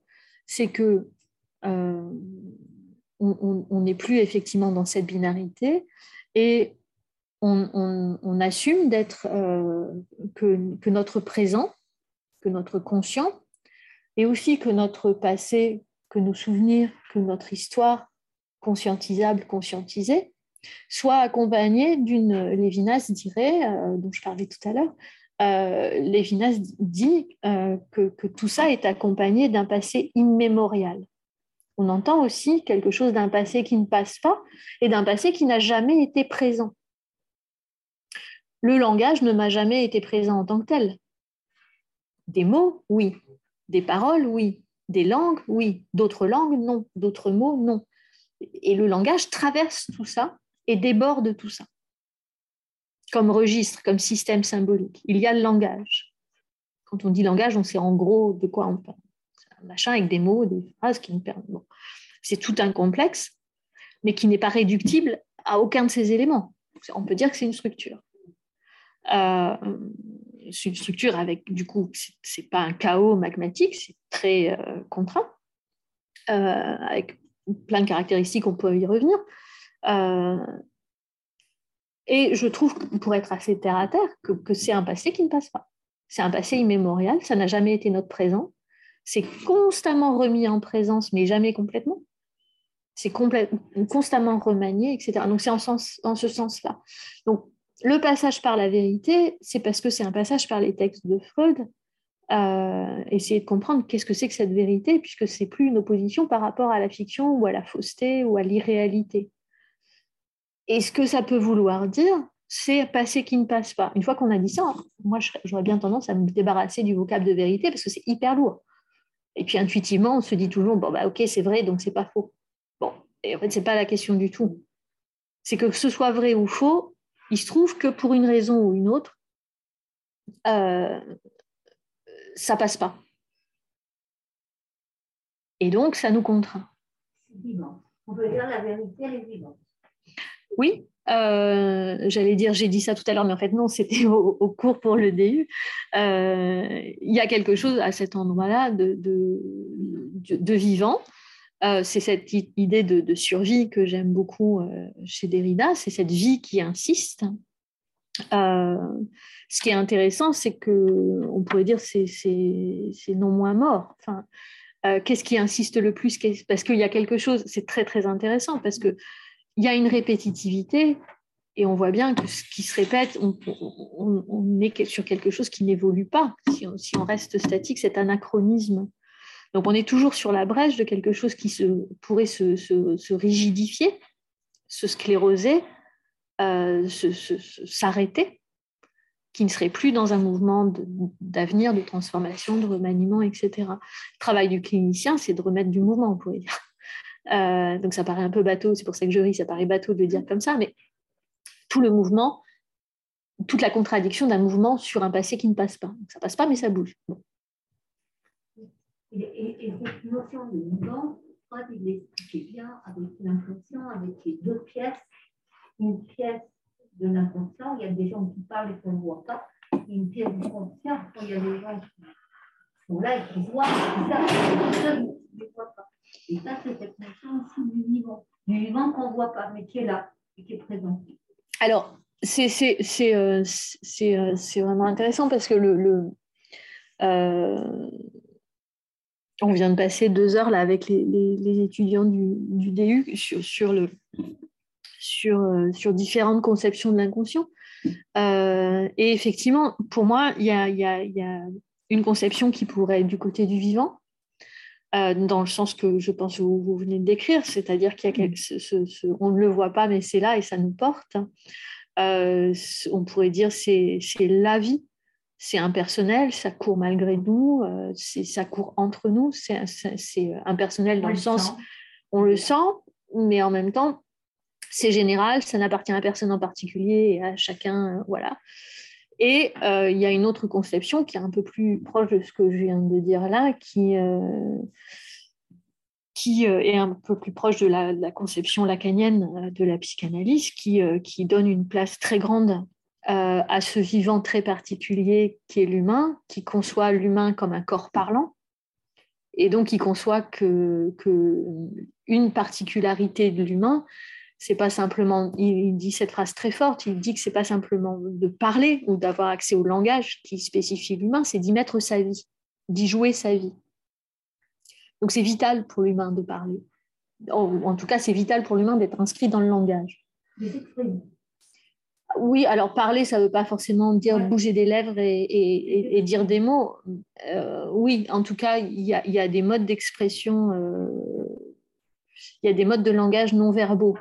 Ça, je serais bien d'accord. Euh, je pense que tous les gestes du corps ne sont pas qualifiables de langage, mais c'est une longue discussion. Mais en tout cas, il y a des choses qu'on fait euh, avec autre chose que, du, des sons qui sortent de la bouche euh, et qui sont pour autant, euh, qui font partie du langage, à mon sens.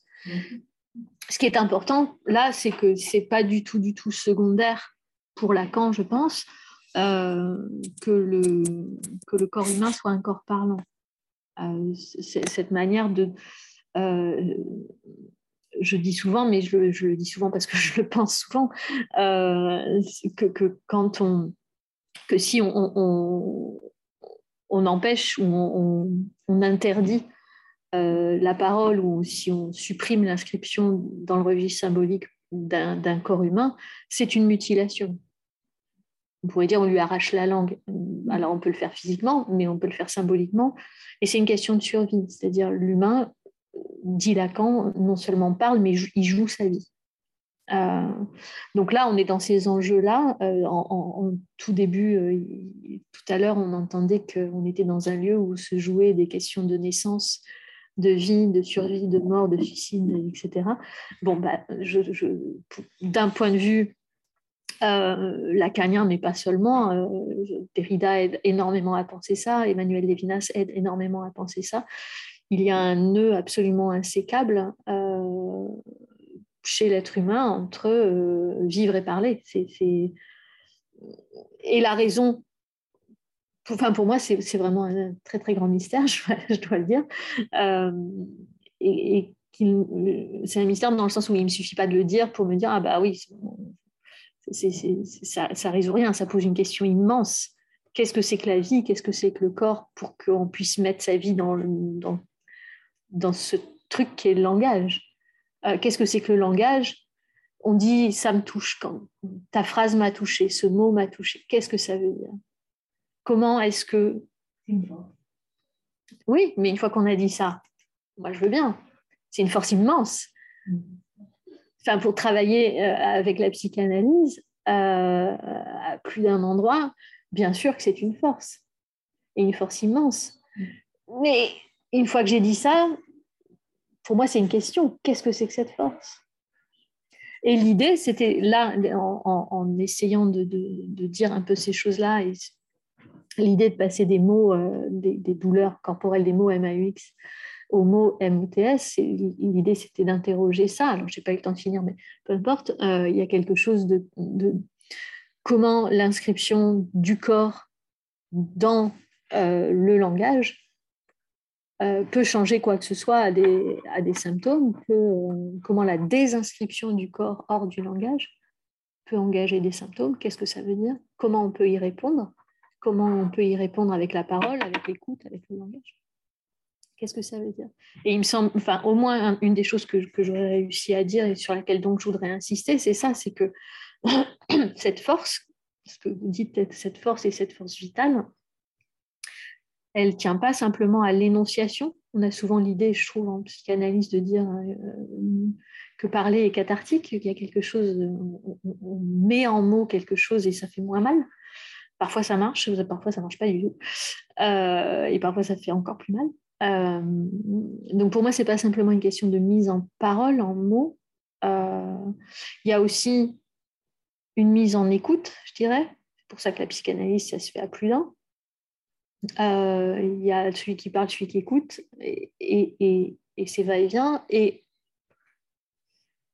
et que là opère déjà quelque chose, du langage, une adresse, euh, et qu'en plus, on n'est pas deux, on est au moins trois, avec ce que j'essayais de dire, ce, ménage à trois, où euh, ce, ce que l'on fait quand on est en train de parler et de s'écouter, là, c'est de participer au langage. Et, je pense qu'un corps souffrant de quoi que ce soit, euh, même quelque chose de complètement, euh, si tant est que ça existe, complètement organique, etc., un corps souffrant peut être désarrimé du langage justement parce que la souffrance a ce truc d'être fermée sur elle-même. Donc, c'est une espèce de, clôture. Euh, Emmanuel Lévinas décrit ça d'une manière absolument fantastique.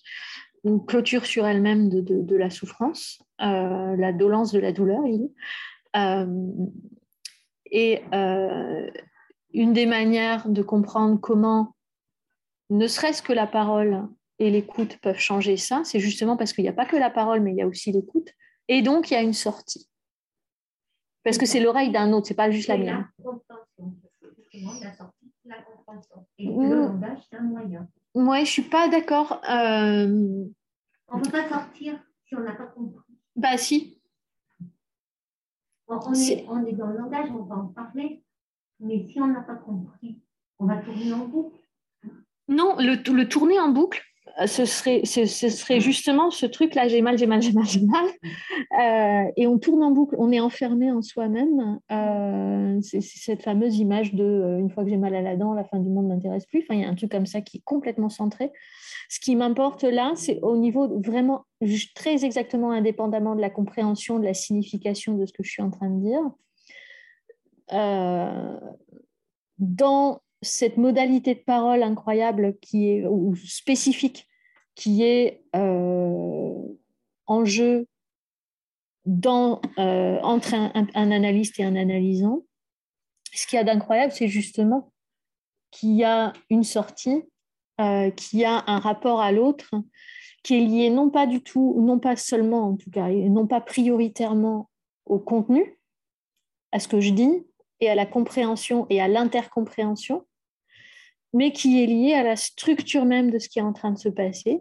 C'est complètement formel, c'est-à-dire, il y a, euh, on pourrait le dessiner avec euh, des points et des flèches, il y a point, flèche, et c'est indépendant, d'abord indépendant de la compréhension. Ce qui se passe d'abord, c'est qu'il y en a un qui est là pour parler et rien d'autre que parler, il y en a un autre qui est là pour écouter et rien d'autre qu'écouter, que l'un et l'autre parlent et écoutent les deux, euh, mais qu'il n'y a pas d'autre outil et que ça ne sert pas à comprendre, que ça ne sert pas à penser. Il y a des bibliothèques, il y a la philosophie, il y a des cours de psychanalyse, il y a des théories. Tout ça, ça sert à comprendre et à penser. Mais l'acte qui est en jeu dans tout ce que j'ai raconté là, l'acte, c'est parler, écouter, en un mot d'ailleurs. Il n'y a pas de parole sans écoute, etc. C'est pas comprendre, et si on est dans le comprendre, on est je suis d'accord, je suis pas d'accord, c'est bien, c'est mal. Moi, quand j'écoute un patient, je ne sais pas si c'est bien ou qui je suis pour le dire ce que tu fais, c'est bien. Je ne suis pas grand conseillère devant l'éternel. J'écoute. Et, c'est... et en fait. Comprendre, c'est pas le hein. Non, non, non, j'entends, mais Lacan dit cette phrase fantastique partez du malentendu fondamental. Partez d'eux, c'est commencer par. Et après, partez d'eux, c'est toute l'équivoque, c'est partir et aller ailleurs. Mais au moins, j'arrive jamais à dire la phrase en entier, mais il y a, euh, surtout commencer par ne pas croire comprendre. C'est juste commencer par ne pas croire comprendre. C'est pas une incitation à rien comprendre, mais il faut pas croire comprendre avant d'avoir compris. Et souvent, on se dit, euh, un patient me parle euh, de quelque chose, si je crois avoir compris, par exemple, si je crois avoir compris la fin de la phrase avant même qu'il l'ait prononcée, on fait ça tout le temps, euh, je suis sûre de m'être trompée, toujours. Je ne peux jamais savoir ce qu'il a en tête tant qu'il ne l'a pas prononcé. Et une fois qu'il l'a prononcé, je sais ce qu'il a prononcé, mais pas ce qu'il a en tête. Sur ces mots. Est-ce que j'ai compris ces mots comme il veut les dire? Peut-être qu'on n'y arrive jamais à savoir si on se comprend. ça, ça marche pour les relations n'importe où. Mais ce qui est important pour l'analyse, c'est de ne pas être dupe, de ne pas croire comprendre quand il ne comprend pas. Partez du malentendu fondamental, structurel. On n'échappe pas au malentendu. Structurellement, ça c'est un autre chapitre de, l'affaire, qui est beaucoup plus lévinassien pour le coup, mais lévinassien, c'est-à-dire la lecture lévinassienne de, c'est une lecture lacano-lévinassienne, lévinatio-lacanienne, je ne sais pas dans quel sens le dire, mais euh, vraiment de, de, parler, partir du malentendu fondamental. Moi, j'entends vraiment euh, dans cette phrase de Lacan un écho, euh, peut-être involontaire et sûrement involontaire, mais peu importe, on peut faire l'écho nous-mêmes à Lévinas qui considère que la, et, déploie et, en fait toute une œuvre philosophique sur la séparation, la différence entre soi et l'autre, qui est irréductible, cette distance-là qu'on a entre nous, différence qui est pour lui synonyme de non-indifférence. Non-indifférence éthique, c'est-à-dire je prends soin de l'autre. Alors, je, ça prendrait vraiment beaucoup de temps de les plier, on n'a pas ce temps-là, mais juste faire entendre ça, que cette non-indifférence à l'autre, elle n'est pas du tout, du tout sur la compréhension à cet endroit-là. Non-indifférence, ça veut dire différence. On l'entend dans les mots, non-indifférence, double négation, on retrouve dans une différence. Différence qui est synonyme de non-indifférence. C'est bien parce que je suis irréductiblement différente de l'autre, l'autre, il est irréductiblement différent de moi, irréductiblement. C'est pas on est un peu pareil et puis si on fait un effort, on va se rapprocher, être de plus en plus pareil et donc de mieux en mieux se comprendre.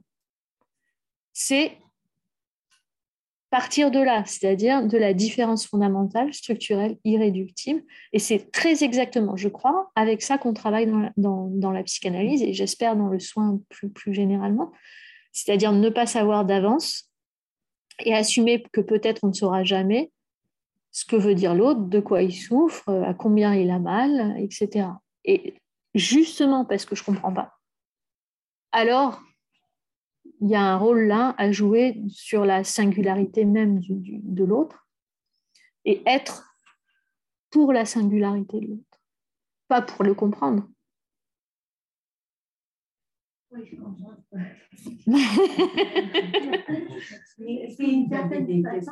ah, je sais pas. Ah oui, oui, non, c'est bien de. à tous les rôles de beauté. Euh, discussion. Alors, des mots très gentils. Euh, je ne sais pas si je vous en fais pas. Merci beaucoup. Euh, non, c'est juste des, très gentils. Merci pour les très gentils mots. Euh... Si une personne qui a été maltraitée dans l'enfance, à l'âge adulte, nous, une relation comme ça arrive avec une, soit amicale, amoureuse ou autre, avec une personne euh, maltraitante à nouveau, est-ce que c'est ou est-ce que ça peut être une tentative de reconstruction Donc une tentative de guérison Oui. Euh, mais c'est merci, c'est euh, merci pour cette question. je trouve que c'est une question qui, qui touche exactement à, au concret de l'affaire, euh, ça concrétise euh, exactement ce qui est en jeu là, dans ce que j'essayais de dire. Pourquoi? Parce que, enfin, j'imagine que c'est pour ça que vous posez la question, mais on entend bien qu'il y a un passé qui passe pas. euh, dans, le, ce qu'on appelle le syndrome post-traumatique, qui est mis en acte par des répétitions, que ce soit en rêve, cauchemar, en acte, en relation, en choix de vie, etc., ou en évitement d'ailleurs. Euh, je dirais que, je dirais que, j'allais dire, je dirais que oui, mais en même temps, j'arrive pas à le dire parce, parce que statuer comme ça en général, c'est toujours impossible. C'est une possibilité? Oui, alors pour le dire comme ça. en général, évidemment. Hein. Oui. Euh, oui, merci pour la reformulation, du coup ça m'aide. Euh, je dirais que oui, c'est une, c'est une hypothèse à considérer, je dirais plutôt comme ça. Donc c'est une possibilité, on peut poser comme hypothèse, c'est-à-dire avoir ça dans le coin de sa tête et se demander si c'est ça qui est en jeu. L'enjeu alors serait, euh, je pense, un peu ce que je disais tout à l'heure sur, sur le travail du psychanalyste ou du clinicien à cet endroit-là serait justement un travail de défixation. Donc, comment faire avec un passé qui ne passe pas et qui se répète plutôt du côté de la pulsion de mort, euh, de la destructivité, c'est-à-dire de la, de la répétition euh, statique, euh, stérile donc, voire destructrice, voire à visée destructrice parce que la tentative de guérison peut passer par la destruction, bien sûr, ou peut viser la destruction. Euh, comment passer de ça à, euh, à, un remaniement C'est-à-dire, ce qui m'intéresse dans cette, formulation-là, c'est que on utilise les, mêmes outils ce qui me semble important, enfin moi, ce, qui me semble très important cliniquement, euh, c'est cette notion de tentative de guérison qui est d'abord la tentative de guérison du patient. C'est-à-dire le patient, même si ça nous paraît à nous destructeur, même si ça nous paraît à nous euh, mortifère, même si ça nous paraît à nous euh, bête, ou, stérile ou statique, euh, même si on aurait, nous, envie de le déloger de ce machin-là, moi j'aime bien faire le pari que c'est une tentative de guérison et que c'est la tentative de guérison qui correspond le mieux à son organisme, j'ai envie de dire, dans un sens d'organicité euh, de, de, psychique et physique. Merci pour le dire ça. Parce qu'il ne peut pas faire autrement. Mais ce n'est pas parce qu'il seulement il ne peut pas faire autrement pour se détruire, pour s'en sortir, pour se dépatouiller. Il ne peut pas faire autrement pour tenter de guérir. Il a trouvé, disons, en tout cas on peut en faire le pari, l'hypothèse, il a trouvé la meilleure tentative de guérison possible, vu la complexité de son système. Et voilà. Qui on serait nous, qui qu'on pour se dire ah bah non euh, quand même il y a de meilleurs outils on pourrait s'y prendre mieux euh, bon sais pas quoi intervenir de l'extérieur manu militari avec les meilleures intentions du monde évidemment et, des très bons outils euh, moi ce que j'aime en, faisant ce pari là de, de la meilleure tentative de guérison possible, on voit bien quand même que le patient se détruit physiquement ou, ou, euh, prend des risques qui, peuvent amener à le détruire, etc., est en grande souffrance, vient consulter. Euh, bon. Donc on est amené à intervenir. Euh, comment? En prenant en compte que c'est la meilleure tentative de guérison qu'on a là, et que donc on ne va pas, en tout cas, moi je me sentirais jamais de, je ne sais pas comment je pourrais faire d'ailleurs, de proposer aux patients tout à fait autre chose. Euh, je pense, je pense euh, en arrière-plan, je pense euh, au, j'ai travaillé pas mal de temps sur, sur la problématique anorexique en particulier, et il y a quelque chose d'une grande violence clinique sous des bonnes intentions de, de, coercition pour le coup.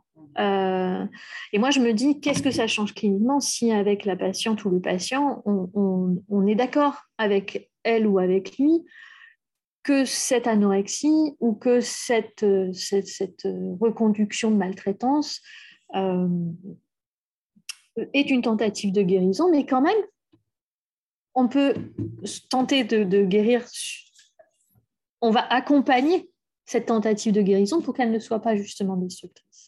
On ne va pas la remplacer par, une, par nous, nos outils à nous, mais accompagner cette tentative de guérison pour qu'elle ne soit pas destructrice. Donc, ça veut dire, euh, peut-être un peu plus précisément, euh, qu'on va être d'accord avec le patient sur le fait qu'il y a un passé qui ne passe pas, qui est en train de tenter de se guérir. C'est un peu l'histoire du pharmacone, c'est-à-dire c'est le, le passé qui ne passe pas, c'est à la fois poison et remède. On va être d'accord là-dessus, se dire, OK, ça, c'est ta vérité. Et c'est là que c'est assez génial, le mot de vérité à cet endroit-là, parce que ça, ça, fait entendre quelque chose. Ce passé qui ne passe pas du patient, c'est la vérité du patient. Ce n'est pas la vérité subjective de ce qu'il dit, c'est le passé qui ne passe pas qui vient structurer son psychisme. Cette vérité-là, hors de question de s'en passer. Maintenant, comment faire pour que plutôt qu'un anachronisme, c'est-à-dire une fixation rigide ou transformée dans le morbide, dans le mortifère, dans la destruction, va pouvoir être remanié, réinscrit autrement, réouvert, etc. Donc c'est un travail de traduction, de réinscription. Ça peut prendre des traductions, de traduction, de traduction, de traduction. Ça peut prendre énormément de temps. Mais je pense qu'un une, une, un fondement éthique de cette démarche-là, c'est d'accompagner la vérité, le passé qui ne passe pas. Donc c'est tout le contraire de bon, ça va passer. En fait, non par définition. Sinon, le patient, il ne serait pas là. Par définition, si ça pouvait passer, ça, serait passé. Or, ça ne passe pas. OK. Donc, ce n'est pas que ça ne passera pas. Mais ce remaniement, c'est pas du tout on efface et on réécrit. Enfin, voilà, c'est, euh, je reprends les, mots de Boucheron de tout à l'heure, défataliser le cours de l'histoire. Et ce que vous dites, dans, dans ces cas-là, parfois, il y a une fatalisation du cours de l'histoire. Et on entend dans des cas comme ça ou dans des cas moins, moins euh, dramatiques dans la réalité parfois, euh, dans des cas qui peuvent sembler un peu d'une banalité quotidienne, mais qu'on entend dans les cabinets, donc c'est quand même pas rien, d'analystes. Ah ben j'ai toujours été comme ça. Fatalisation du cours de l'histoire. Et on entend aussi, ça peut aller jusqu'à je, suis battu, ou je me dispute tout le temps, ou il est un peu violent, ou très violent finalement ça a toujours été comme ça dans ma vie. Fatalisation du cours de l'histoire. Comment on fait pour dire d'accord, ça passe pas? Et d'accord, ce ça passe pas, c'est quoi? C'est la violence, c'est les coups, c'est la destruction ou c'est autre chose? Qu'est-ce que c'est que le ça passe pas? Bah, Il n'est pas sûr que de répéter la violence, ça. Il y a aussi, je rajoute, euh, l'idée euh, qu'on peut avoir de je répète en acte pour que ça ne passe pas. J'ai tellement peur que ça passe. Alors évidemment, ça peut être de la violence parce que ça devient une identification. À cet endroit-là, je, sais où j'en suis, je sais qui je suis, un corps violenté. Euh, mais ça peut être tout à fait autre chose, le cocon familial, tout à fait. Euh. Pour que ça ne passe pas, alors je le répète en acte. Ce qu'on peut faire cliniquement avec ça, c'est de travailler avec le patient cette vérité. Que je le veuille ou pas, ça passera pas. Ça tranquillise un tout petit peu. On n'a plus, plus besoin de porter à bout de bras la vérité. De toute façon, elle passe pas. Alors, je peux m'en écarter, jouer un peu, avancer, rencontrer d'autres choses, fabriquer un autre présent, un autre avenir, et me rendre compte que, en fait, j'ai pas, tout simplement parce que j'écris au présent et à l'avenir, j'ai pas effacé le passé, puisque le passé ne passe pas. Et ça, ça peut être extraordinairement rassurant pour les patients. De ne pas avoir à s'arc-bouter sur un bout de, un bout de passé qu'on aurait peur euh, de manière un peu mélancolique, peur de perdre le passé et donc s'y embourber. S'en libérer, ça peut être aussi de, se rassurer sur la vérité qui, qui ne passe pas. Je fais des mille détours à partir de votre question, excusez-moi, mais j'espère que ça dit un peu quelque chose de, ce que vous demandez.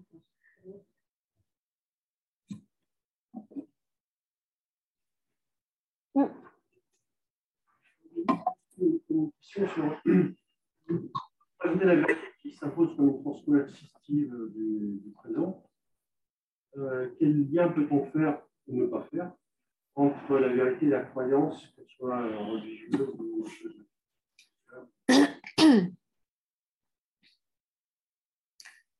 Euh, je sais que c'est pas juste, mais j'arrive pas à vous répondre autrement que ça dépend ce que vous entendez par croyance.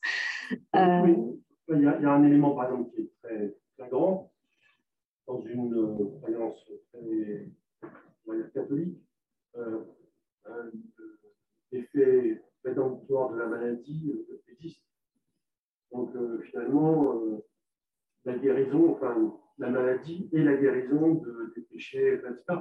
donc finalement, on retrouve un peu cette notion de. Je sais pas si je me suis. Ouais. Euh... Je ne crois pas que l'idée, mais merci pour la question parce que ça, ça, ça fait entendre un, un, une ambivalence euh, sur cette tentative de guérison. Euh, c'est justement peut-être l'idée du pharmacone qui euh, c'est le à la fois c'est pas la rédemption dans le sens la maladie seconde causée par mes péchés va venir euh, opérer comme une rédemption de mes péchés là l'idée de la tentative de guérison je crois, chez Freud, euh, est éloigné de ça dans le sens où euh,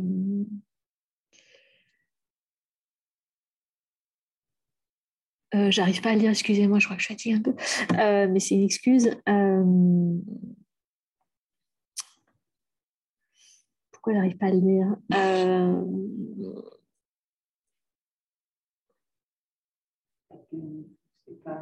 Oui, il n'y a pas, mais ça ne suffit pas comme explication. Excusez-moi, j'en perds mes mots.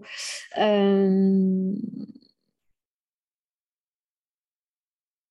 c'est-à-dire que moi, la force que je trouve dans cette question de tentative de guérison, c'est justement de donner crédit aux patients euh, de ne de ne pas s'embourber dans son propre symptôme euh, pour le plaisir d'eux ou pour la rédemption d'eux.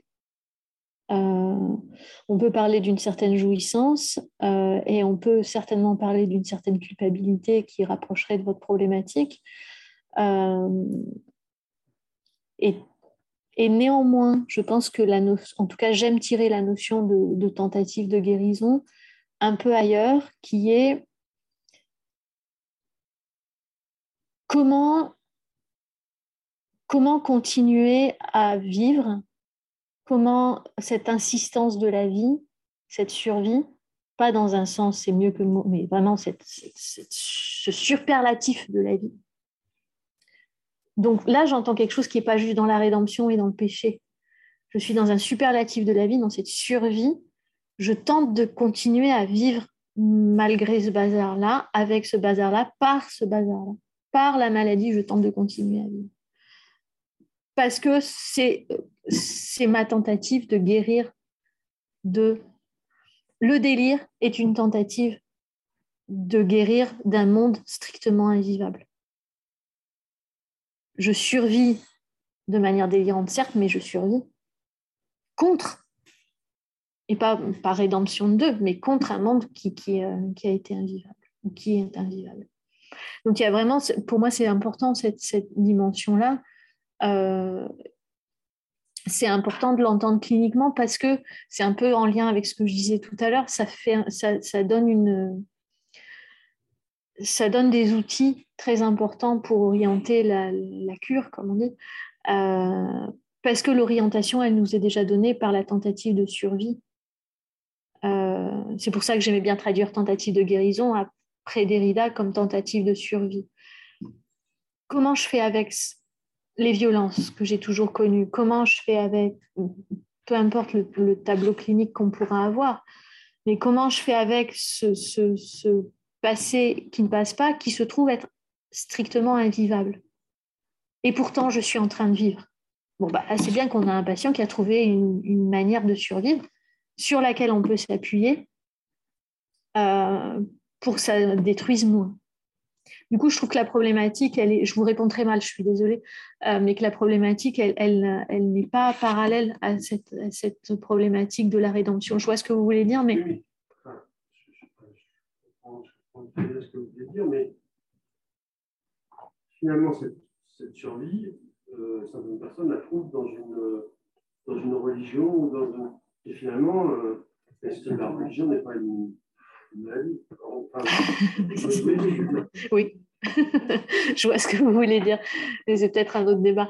Euh, mais s'appuyer, oui, dans ce sens-là, s'appuyer sur. Euh, c'est d'ailleurs une des choses que j'avais en tête en écoutant la première formulation de votre question sur la croyance. Euh, je pensais, je pensais à, la, à la croyance délirante, à l'évidence. Et il y a là une, question aussi très très importante à, mieux creuser quand j'insiste sur la vérité, le passé qui ne passe pas, etc., il y a quelque chose de l'ordre de, l'évidence euh, délirante, psychotique, qui est absolument inébranlable. C'est indiscutable, c'est pas dialectisable, etc. Et c'est justement à ça qu'on reconnaît la chose. Il y a quelque chose, c'est complètement monolithique, ça y va, ça, insiste, etc. Et donc euh, la nuance clinique doit être faite entre entendre la vérité cachée, déformée, toujours euh, entre les lignes, entre les mots, de la vérité qui va se passer qui ne passe pas, et ce qu'on peut appeler une croyance, c'est-à-dire dans le sens d'une évidence délirante qui, qui va avoir, pas forcément tout de suite, pas forcément tout le temps, mais qui va finalement apparaître dans une massivité, même si elle n'est pas complètement apparente, ça peut être à bas bruit. Euh, mais il y a quelque chose qui non seulement ne passe pas, mais qui écrase tout le reste euh, de sa propre évidence. Il n'y a pas de dialectique possible parce qu'il a pas, est toute. Euh, donc dans ce sens, à cet endroit-là, on peut mettre beaucoup beaucoup de choses. On peut mettre la religion, mais ça ne veut pas dire que toute la religion est forcément une, un délire. Enfin, ça, c'est une autre question. On peut relire Freud à cet endroit-là aussi, mais je ne crois pas ce soir. Il y avait une question euh, sur l'écran, je n'ai pas bien vu, j'ai vu une question apparaître et non plus il, il me semblait qu'il y avait quelqu'un qui ah oui. Ah oui peut-être si. Mais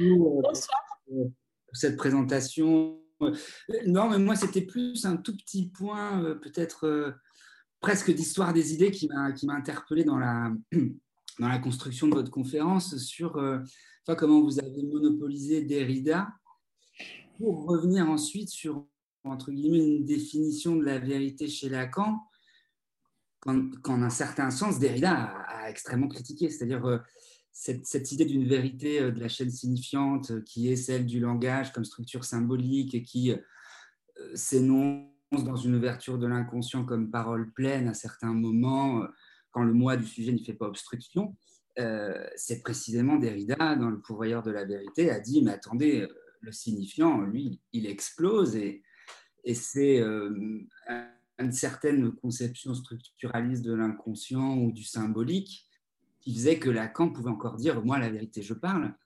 Et qu'ensuite, le deuxième Lacan va dire, mais attendez, en fait, peut-être Derrida avait raison. plus d'évaluer la, vérité. Donc, on n'est même plus dans la vérité adéquation. On est peut-être dans la vérité de l'inconscient, mais on va encore plus loin dans une dévaluation de la vérité. Il n'y a même plus un langage comme structure, mais il n'y a plus qu'un la langue qui a des effets. C'est là où on trouve le caractère magique qui, impacte un corps et qui produit des effets. Et donc, euh, enfin voilà, j'étais. Euh, et à la fois, je, suis d'accord avec tout ce que vous avez dit, mais c'était intéressant de, en fait, à la fois, ça rendait à Lacan, enfin, euh, euh, je sais pas comment, il y avait une forme de réconciliation entre les deux, là où, en fait, euh, bah, ça a provoqué un clash énorme entre les lacaniens et les derridiens, même si ça a peut-être poussé Lacan dans le littérateur, justement, à, bah, revenir sur sa conception de la vérité et, l'ouvrir à des effets de vérité qui sont des effets de corps, des événements de corps, et, que la vérité devient euh, plus une interprétation euh, bien placée de la part de l'analyste qui va faire résonner quelque chose dans le corps de l'analysant, mais qui est plus simplement une reconstruction du fantasme fondamental, quoi, de, la, de la bonne euh, articulation de la chaîne signifiante, on pourrait dire. Alors, C'était ma remarque Ouais, merci beaucoup. Euh, je, En fait, il se trouve que j'ai une, une, lecture de, de, Lacan et Derrida qui, euh, qui, entend moins euh, leur opposition que, que, la polémique à la fois à l'époque et contemporaine qui continue, évidemment, sur, pas forcément de manière polémique, mais en tout cas de, de aussi souligner leur, leur opposition, voire à certains points leur incompatibilité. Euh, donc j'entends bien qu'il y, a une lecture possible à cet endroit-là. Euh, moi, je dois dire, ce qui m'aide le plus à travailler, c'est euh, justement de ne, de, ne, pas d'entendre quelque chose de Derrida qui n'empêche pas Lacan, d'entendre quelque chose de Derrida sur l'écriture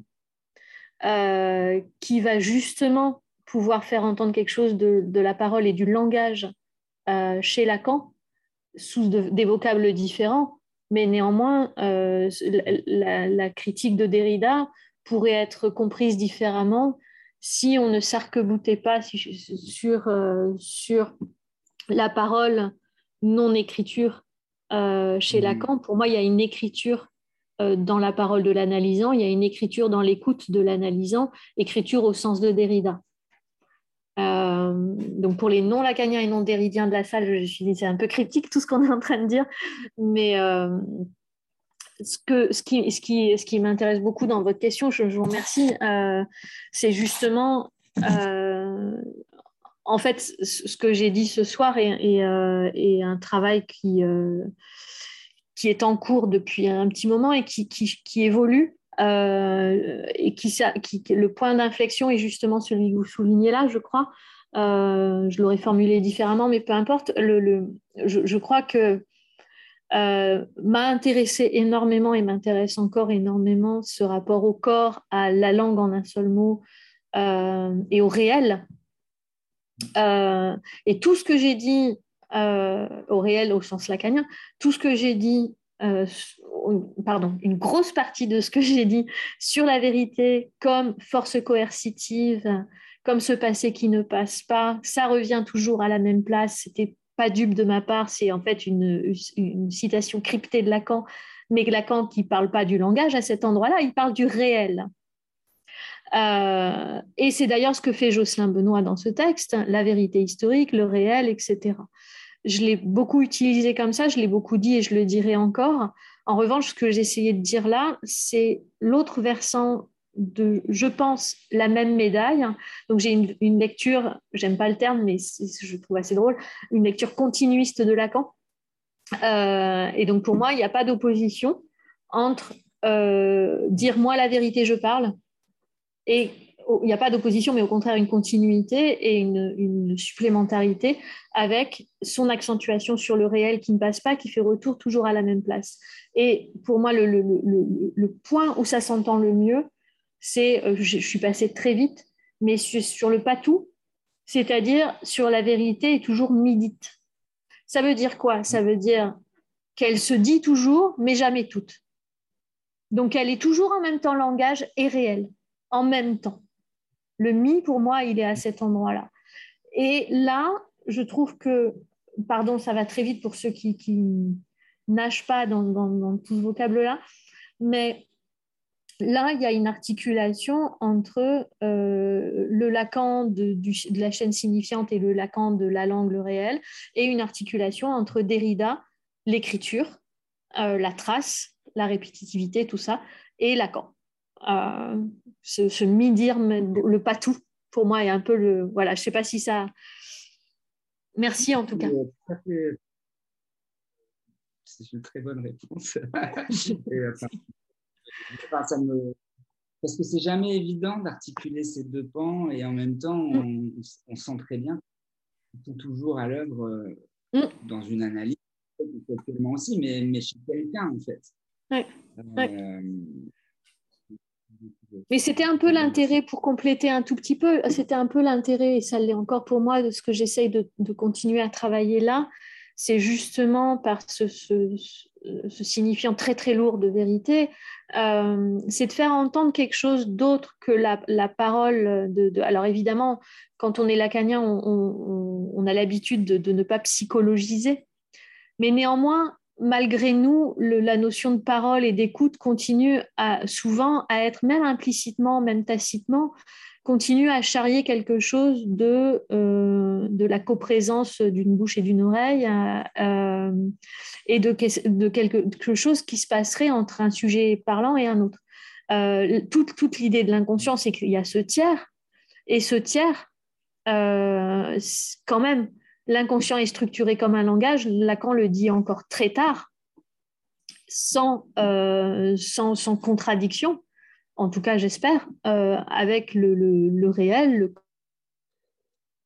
au sujet, qu'on peut entendre comme le langage tiers ou, ou et le réel tiers. C'est deux, deux, modalités de l'indicible, je dirais. Mais je pense qu'on s'impatiente dans la salle. euh, je ne sais pas, il n'y a pas d'autres questions. Je crois, enfin, c'est pas écrit et euh, et les écrans sont noirs. Donc, ça, ça a l'air d'être la fin. Merci infiniment pour, euh, pour l'interaction. Merci beaucoup.